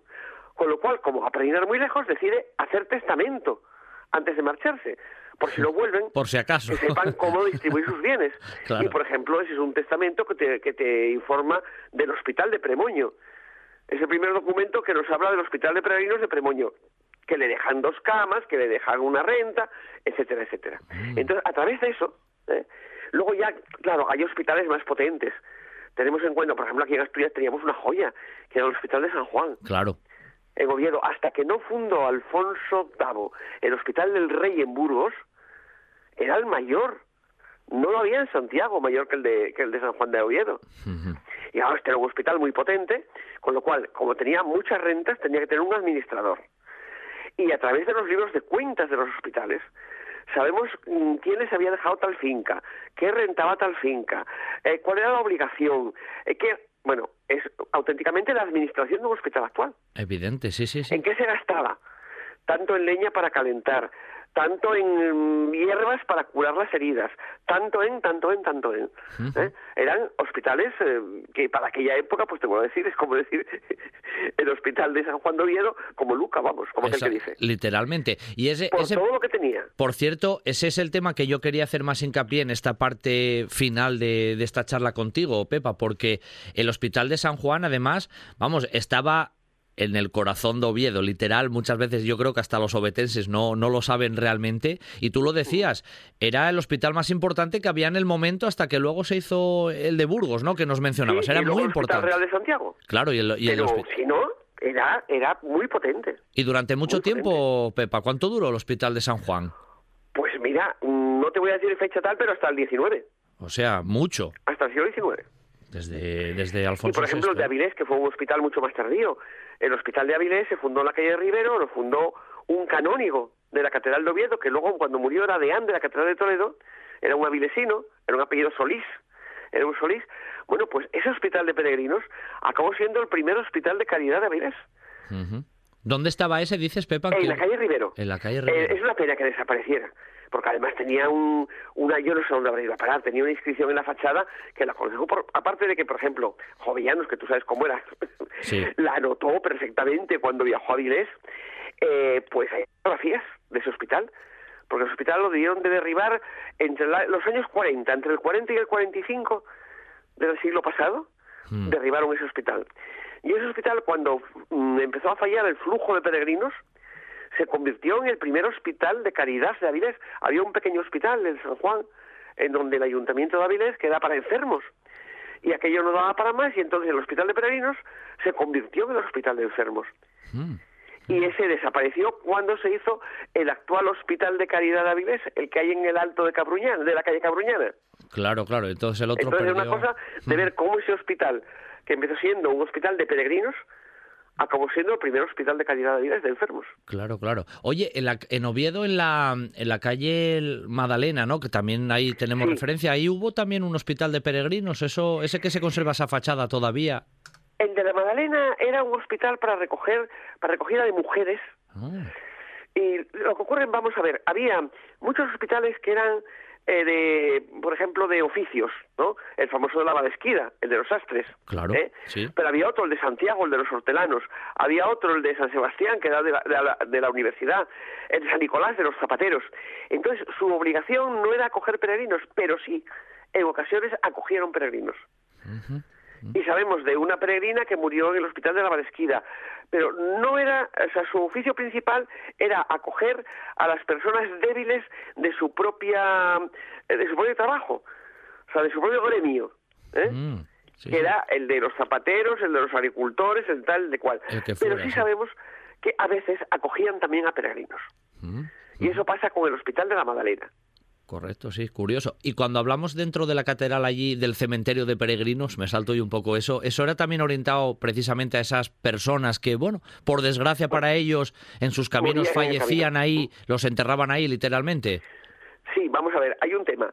Estas personas normalmente tú te enterrabas en tu parroquia, hasta que se hicieron los cementerios por higiene, fuera de, en parte ventilada de la ciudad, eh, el- te enterrabas en el suelo de tu parroquia. Literalmente. Entonces, sí. esta gente no tenía parroquia. ¿Dónde los enterraban? Y entonces, como en Oviedo había un flujo importante de peregrinos, se hizo esos- ese cementerio para enterrar a los peregrinos. En los demás pueblos, pues acabaron enterrándolos en los cementerios parroquiales. Acabaron ¿eh? sí, sí, Pero en principio estas personas no tenían una parroquia en Oviedo donde enterrarse y se hizo el cementerio de peregrinos, además en un sitio emblemático, al lado de la Cámara Santa, Sí. al lado del lugar de peregrinación de Oviedo. Sin duda. Estaba, no estaba elegido al azar, vamos, directamente. No, no, no, no. Era, por, era por algo. Seguro que no. Casi la última, Pepa. A veces tenemos referencia al hospital y capilla de tal. Es decir, la referencia a veces nos quedó la capilla y el hospital no. Eso también estaba como muy unidos, esas vocaciones, ¿no? El hospital y la capilla al lado. Todos los hospitales tenían una capilla. Todos. Algunas se han conservado. Mira, hay una que es preciosa, en Jarrio, hay la capilla de Santana, y al lado también una casa de labranza no, no, es la casa del hospital y la capilla. Literalmente. ¿Eh? En Premoño, lo mismo, fíjate, Santana otra vez, en Premoño. Está a un lado de la carretera actual, de una carreterina local, enfrente estaba la casa del hospital. O sea, todos estos sitios tenían, si estaban en un lugar amplio donde poder, porque claro, los hospitales de montaña ya era otra cosa, y así todo, los hospitales de montaña tenían una pequeña capilla y una campana para orientar a los, a los peregrinos. A los peregrinos. Cuando había niebla, cuando había tal. ¿eh? Claro, claro, claro. Entonces eran lugares de salud para el cuerpo y a poder ser también para el alma. Las dos. Hablamos del Camino de Santiago, pero podemos hablar de otros caminos de peregrinos en Asturias y los hospitales estaban presentes en ellos también. Quiero decir, no solamente era pensando en Santiago. Mm. Tú miras a coger los puertos de montaña de Asturias. Y además sabemos que son muy antiguos, porque por ejemplo, el hospital, el, el de el del puerto del Pontón, sí. que son una cofradía leonesa, los de Pardomino, los que tienen el hospital. De Tarna, eh, don Alfonso VII, el emperador, un local para que hagan ahí un hospital de acogida. Eh, la, la, abadía de Arbas, esa ya era emblemática. Claro. ¿eh? Claro, en Arbas de Puerto. En lo alto de Leitariegos, corriendo más a la derecha, es que había tres hospitales, bajando Leitariegos. O te vas al alto de Puerto Ventana, y también ahí estaba el porcinero, la venta y el hospital de porcinero. O sea, en todos los pasos difíciles, y fíjate, aparte de buscar en lo alto de montañas, tenemos que buscar también al lado de los grandes ríos, mm. porque la gente tenía pánico al agua. Ahora mm, a todos de pequeños nos tiran a la mar a nadar y sabemos todos nadar y no a la piscina. Pero entonces no. Y se temía a las fuerzas de la naturaleza. Muchísimo porque eran ah, cosas difíciles. Y entonces es muy normal la asociación de hospital y puente. Ah, es verdad, claro, claro. porque ahora tenemos puentes de piedra, pero en mucha época los puentes eran de madera, eran pontones. Se los llevaba al río donde te metías. En el hospital. el hospital de la Puente de Mieres, el hospital de la Puente de Ujo, así hablando solamente de los que podemos hablar de aquí, de aquí de Asturias. Evidente, ¿Eh? sí, sí, ese contexto. Pero hay famosísimos. Sí, sí. Sí, al final todo, todo tenía su razón de ser, claro, no, Por supuesto. no, se hacían las cosas. inventado, era todo necesario. todo estaba en su punto necesario. Bueno, hemos hecho hoy, ¿no? En esta, en esta mañana de, de domingo un pequeño recorrido, ¿no? Porque esto daría para, para mucho más, porque hay mucha historia y seguro muchas anécdotas por detrás que, que Pepa, ¿no? María Josefa Sanz ha ido investigando a lo largo de, de tantos años, pero ha sido un placer, ¿no? Tenerla aquí, hacer ese pequeño recorrido, ese esbozo por algunos de esos hospitales, ¿no? Y, y capillas relacionados, el ámbito de los peregrinos en, Asturias y esos lugares de, hospedaje, ¿no? Así que, Pepa, un abrazo muy fuerte, dándote las gracias siempre que te pases por aquí amablemente y pronto te llamaré para otros temas que tú siempre tienes muchas cosas para contarnos, ya lo sabes. Un abrazo, ¿eh? Gracias a ti, Pablo, por permitirme participar con todo el mundo en estas pequeñas charlas que tenemos. Claro que sí. Un abrazo. Hasta luego. Adiós, Pablo. Un buen día para viajar con Pablo Vázquez.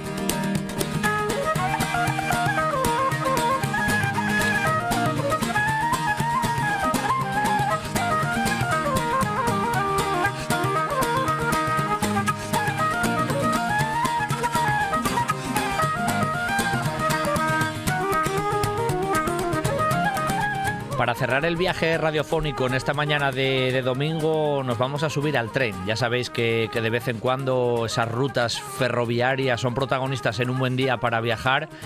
Y era ya el último fin de semana del mes de junio que hacíamos aquel especial fantástico desde el Museo del Ferrocarril Y han pasado, ya ha pasado mucho tiempo. Ya teníamos que hablar con el director del Museo del Ferrocarril, precisamente, que no hay otro que Javier Fernández, que siempre nos deleita con sus narraciones con el tren, siempre como viaje y medio, en este caso, de, comunicación, ¿no?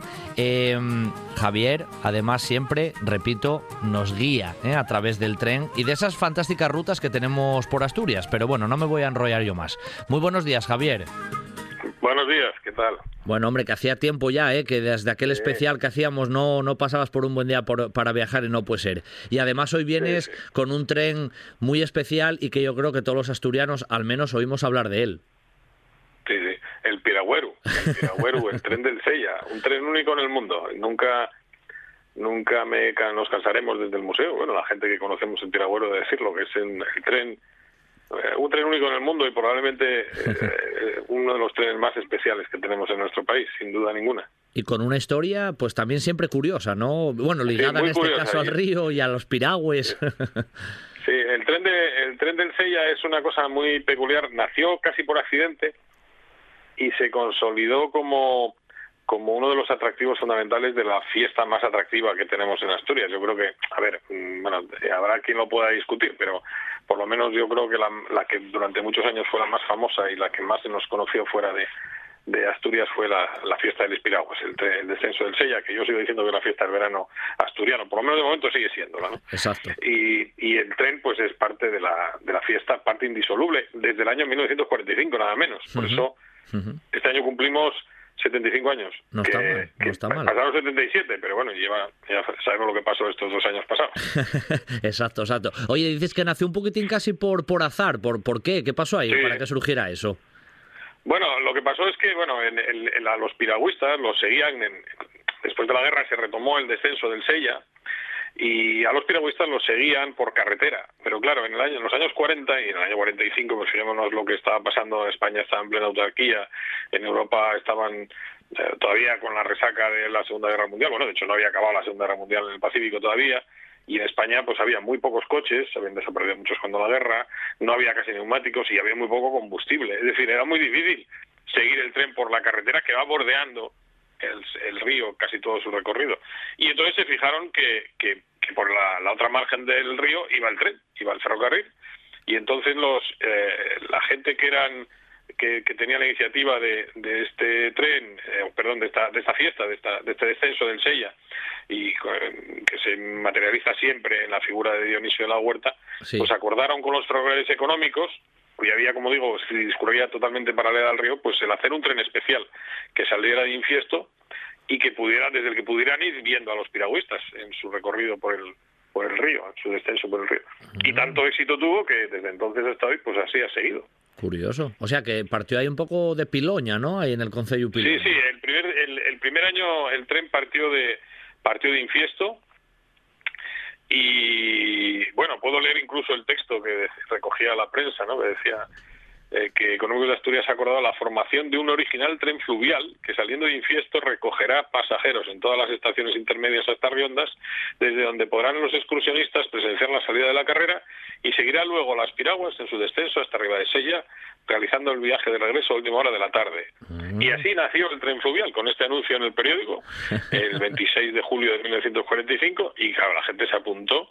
Y aunque en la primera fase, en ese primer viaje, solo iban autoridades y socios de los grupos organizadores, que eran entre otros el Grupo Covadonga de Gijón, Club de Regatas o el, el Club de Tenis de Infiesto, Después ya a partir de, del año 46-47 ya empezó a, ir mucha más gente y ya finalmente pues era un tren muy abierto al público.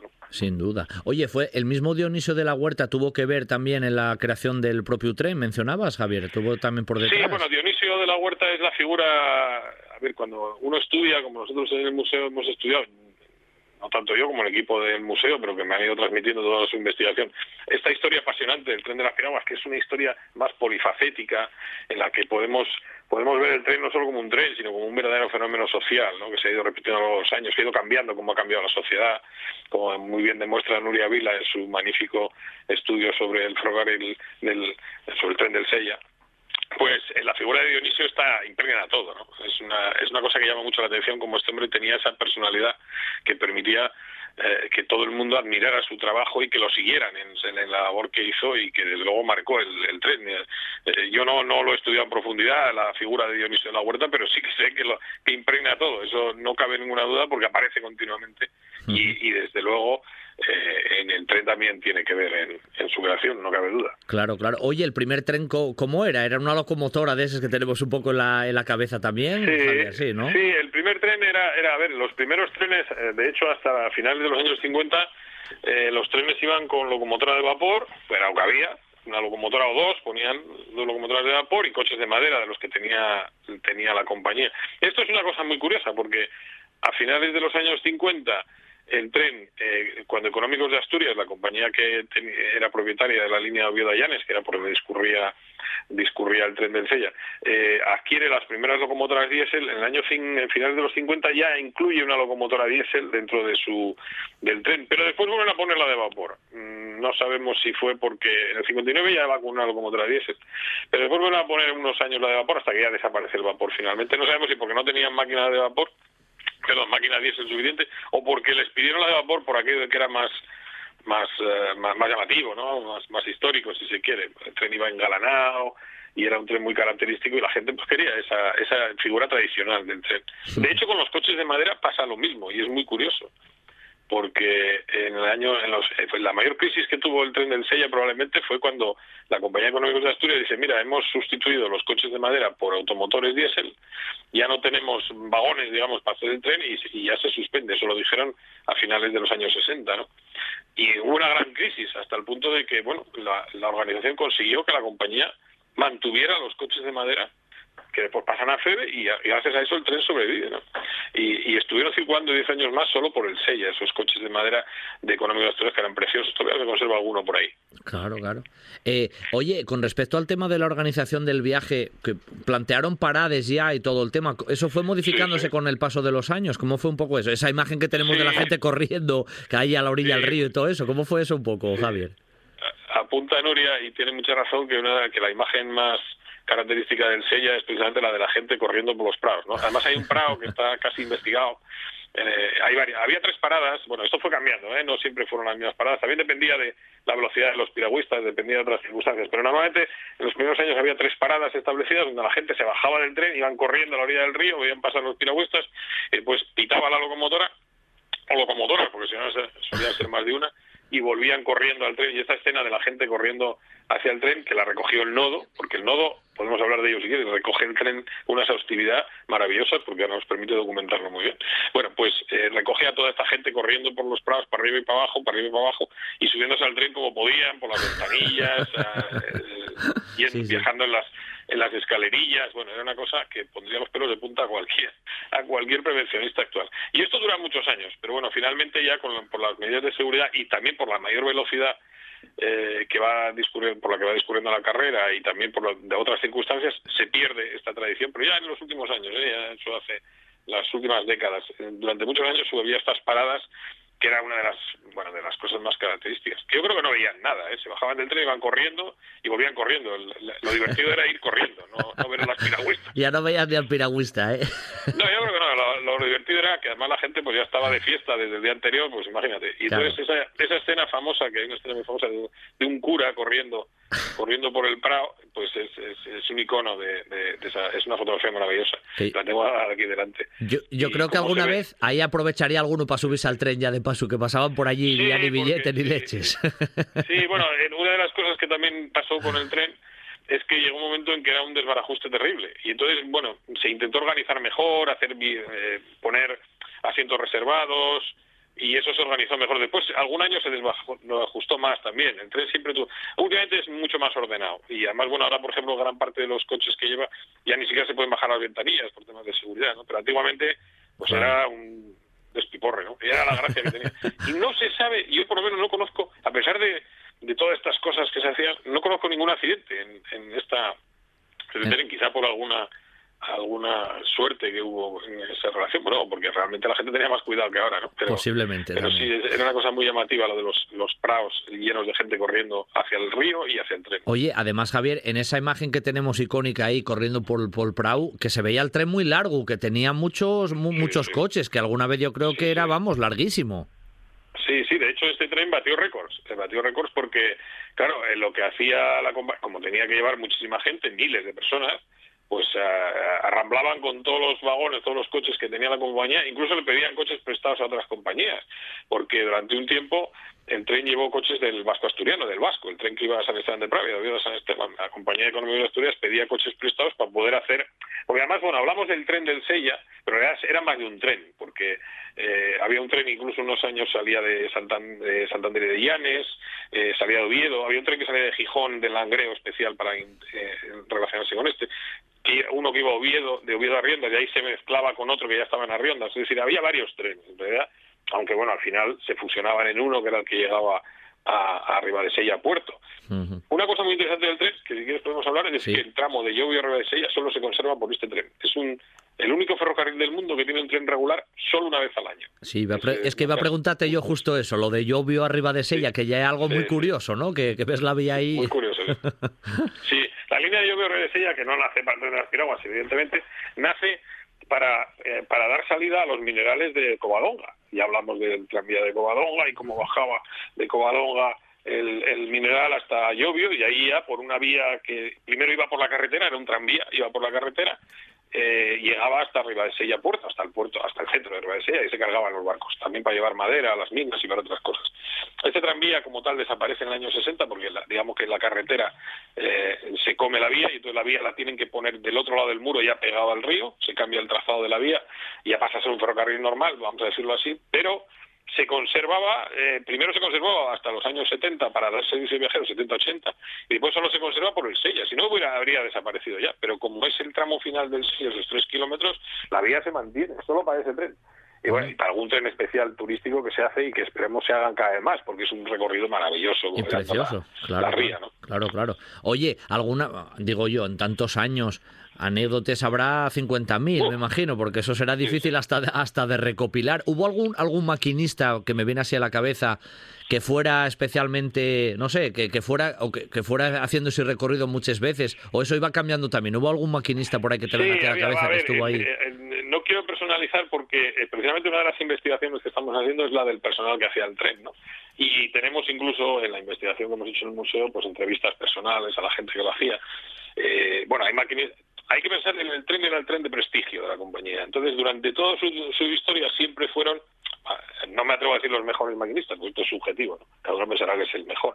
Pero bueno, por lo menos los más significados dentro de las compañías, o por lo menos aquellos que, que tenían más fama de fiabilidad. Y entonces también durante muchos años al, tren lo acompañaba el jefe de maquinistas. Incluso el jefe de maquinistas, el, digamos el, el maquinista supremo de la compañía era el que hacía el tren para, bueno, para supervisar que todo saliera bien, ¿no? Porque siempre salió bien, curiosamente, este tren, en, todos, en sus 75 años de historia. Y, y últimamente lo hacen eh, también maquinistas, y bueno, el de este año no voy a dar su nombre, pero vamos, el de este año es un maquinista que conozco y que es una persona eh, un gran maquinista, desde luego, eh, que lleva muchos años en, el ferrocarril y que, bueno, es la fiabilidad hecha persona. Entonces, sí, realmente, pero no solo los maquinistas, todos los ferroviarios, ¿eh? porque, claro, este tren movía muchísima gente, movía y mueve, desde los que lo organizan en las oficinas hasta los, eh, los interventores, el personal de las estaciones, claro, claro. que hace la vigilancia, en fin, movilizaba y moviliza todavía mucha gente. Hacer el piragüero, hacer el sella es un poco eh, eso, el doctorarse, ¿no?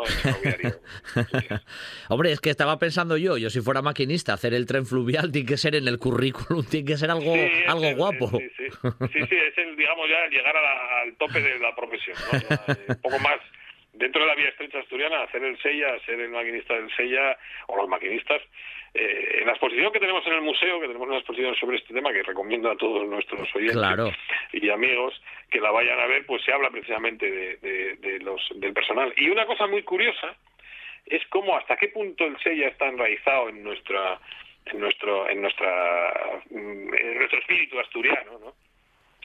Que incluso en los años en los que había huelgas, en los que había en los que había problemas, eh, los ferroviarios dijeron, bueno, este año podemos tener, podemos hacer una huelga, pero no vamos a incluir en la huelga el tren del Sella, eso es sagrado.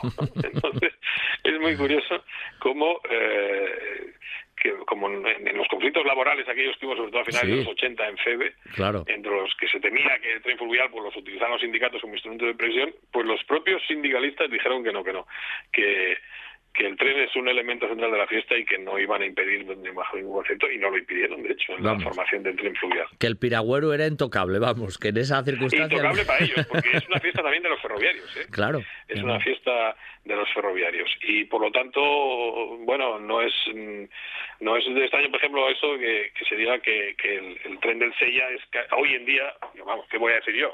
Es casi más importante que la propia fiesta. Había, llegó a, ver, quien, un poco exagerando, dijo que que el tren era tan importante, esto lo dijeron en los años 70 en la prensa, que incluso aunque no hubiera piraguas habría que hacer la fiesta del Sella solo por viajar en tren. Solo por, por el tren, ¿eh? Por el tren, sí. Aunque dejara de hacer piraguas, pero que el tren que era intocable. Ojalá siga siendo, ¿no? Y de hecho yo sé que en Renfe, por ejemplo, ahora es quien lo gestiona, el tren sigue siendo intocable. Este año han hecho un esfuerzo, yo creo que especial, por hacer un tren interesante, ¿no? Después de unos años en los que estuvo un poco tocaba caída, ha ido, el tren como todo ha ido fluctuando, ¿no? Ha habido años mejores, peores, pero este año, bueno, se ha recuperado un poco ese espíritu de tren largo, de tren festivo, bueno. Y que no se pierda. Que no se pierda, claro. Oye, decías que nunca hubo graves problemas, nunca nunca paró el tren que luego que no arrancase problemas, averías, no hay constancia de que pasara así nada. Un año que hubo un descarrilo, lo que pasa es que se disimuló un poco y no trascendió mucho. Eh, y pero no nunca hubo así un accidente o una incidencia que dijera bueno el tren, alguna vez llegó el tren incluso el nodo lo dice no que, que el tren es tan lento ya que, que, llegó después que las piraguas. Bueno algún año llegó un poco más tarde sobre todo porque la gente cuando se bajaba en los prados esa operación de bajarse y subirse, pues claro, requería cierta logística y a veces pues cogía algo de retraso. pero no por culpa del tren, el tren siempre, y nunca hubo que yo sepa, a ver, yo lo ha habido y se tapó, pero, pero no ha habido en, los años por lo menos eh, recientes eh, ningún incidente de gravedad en el tren, que ningún accidente ni nada, a pesar de que ya digo, en los años, sobre todo en los años 60 y 70 era una marabunta de gente que se subía por las ventanillas, que iban, viajaban en los topes, viajaban colgados de las puertas, era una cosa increíble, ¿no? Y gente que además, ya digo, iba, llevaban un día entero de fiesta, pues imagínate ya cómo sí, muchos. Que las circunstancias para ir por fuera ya colgados como que no eran les mejores. Sí, ¿eh? sí, pues bueno, era gente joven y, sobrevivían, ¿no? Sí, no, sin duda. Es una historia emocionante la del Sella, y cuanto más investigan, más emocionante requiere. Yo creo que todavía vamos a seguir investigándolo porque es un tren... Seguro. Año por año, estamos investigando año por año, los 75 años, 76 ya con este. Bueno, una cosa muy curiosa que no quiero dejar de Sí, sí, cuenta, cuenta. Es que cuando, cuando estuvimos haciendo la lista del tren, el tren tiene en la, en la cabeza del tren, digamos, se pone siempre una decoración que muchas veces pues eh, bueno consiste en un flotador o cualquier elemento y ahí se pone el, el, número de, del, del, del, tren de perdón de la edición del sella que corresponde no entonces, bueno, por ejemplo, pues en el año 54, 53, pues corresponde eh, el año, espera, voy a decírtelo exactamente porque no quiero meter la pata, precisamente porque suelo meter la pata con esto. por ejemplo, en el año 1953 es la edición 17 del ¿no? Pero claro, ¿qué pasa? Que nosotros empezamos empezamos a hacer la relación y el año 48 era la edición 11, pero nos dimos cuenta que después no coincidía. Eh, nos faltaba un año, nos faltaba un año y siempre no coincidía esa relación y si empezamos a contar desde que empezó. ¿Y por qué pasó eso? Porque no hubo edición 13 del Sella, ah. se pasó de la 12 a la 14. en el año 40, 50 se editaba la edición número 13 del descenso del Sella y se pasó directamente a la 14. Y eso, bueno, nos, nos causó muchos problemas hasta que nos lo aclararon, porque nos faltaba un año. Qué curioso, ¿eh? Tuvisteis que, quebradero de cabeza total, ¿eh? Por, por ese año. Sí, porque no nos imaginábamos que por, por superstición, evidentemente, eh, pues eh, no, no, hubo edición 13 del, del Sella, por lo tanto, a la hora de contar es siempre muy complicado de contar las ediciones del Sella. Bueno, lo que está claro que el tren fluvial, el Piragüero, siempre, siempre da mucho juego y, bueno, que en realidad era una de esas imágenes icónicas que hoy Javier Fernández nos trajo, ¿no? A través de, su voz, de su narración aquí en la, en la, sección ferroviaria que tenemos en Un Buen Día para Viajar y que, como él dijo, en el propio Museo del Ferrocarril, los que queráis podéis acercaros y ver muchas fotografías, imágenes de esa investigación y de esa tradición, ¿no? Tan, tan arraigada en ese folclore asturiano y en esa gran fiesta que tenemos del verano asturiano la fiesta del Espiragües. Javier, como siempre, hay un placer escucharte y bueno, el tren fluvial que siga, ¿eh? que siga circulando, que eso siempre será una buena historia. Un abrazo, Javier, gracias. Un abrazo y que siga el sello y que sigamos todos aquí. eso digo yo. Hasta luego, hasta luego. Hasta luego, hasta luego. Cerramos el equipaje radiofónico por este fin de semana.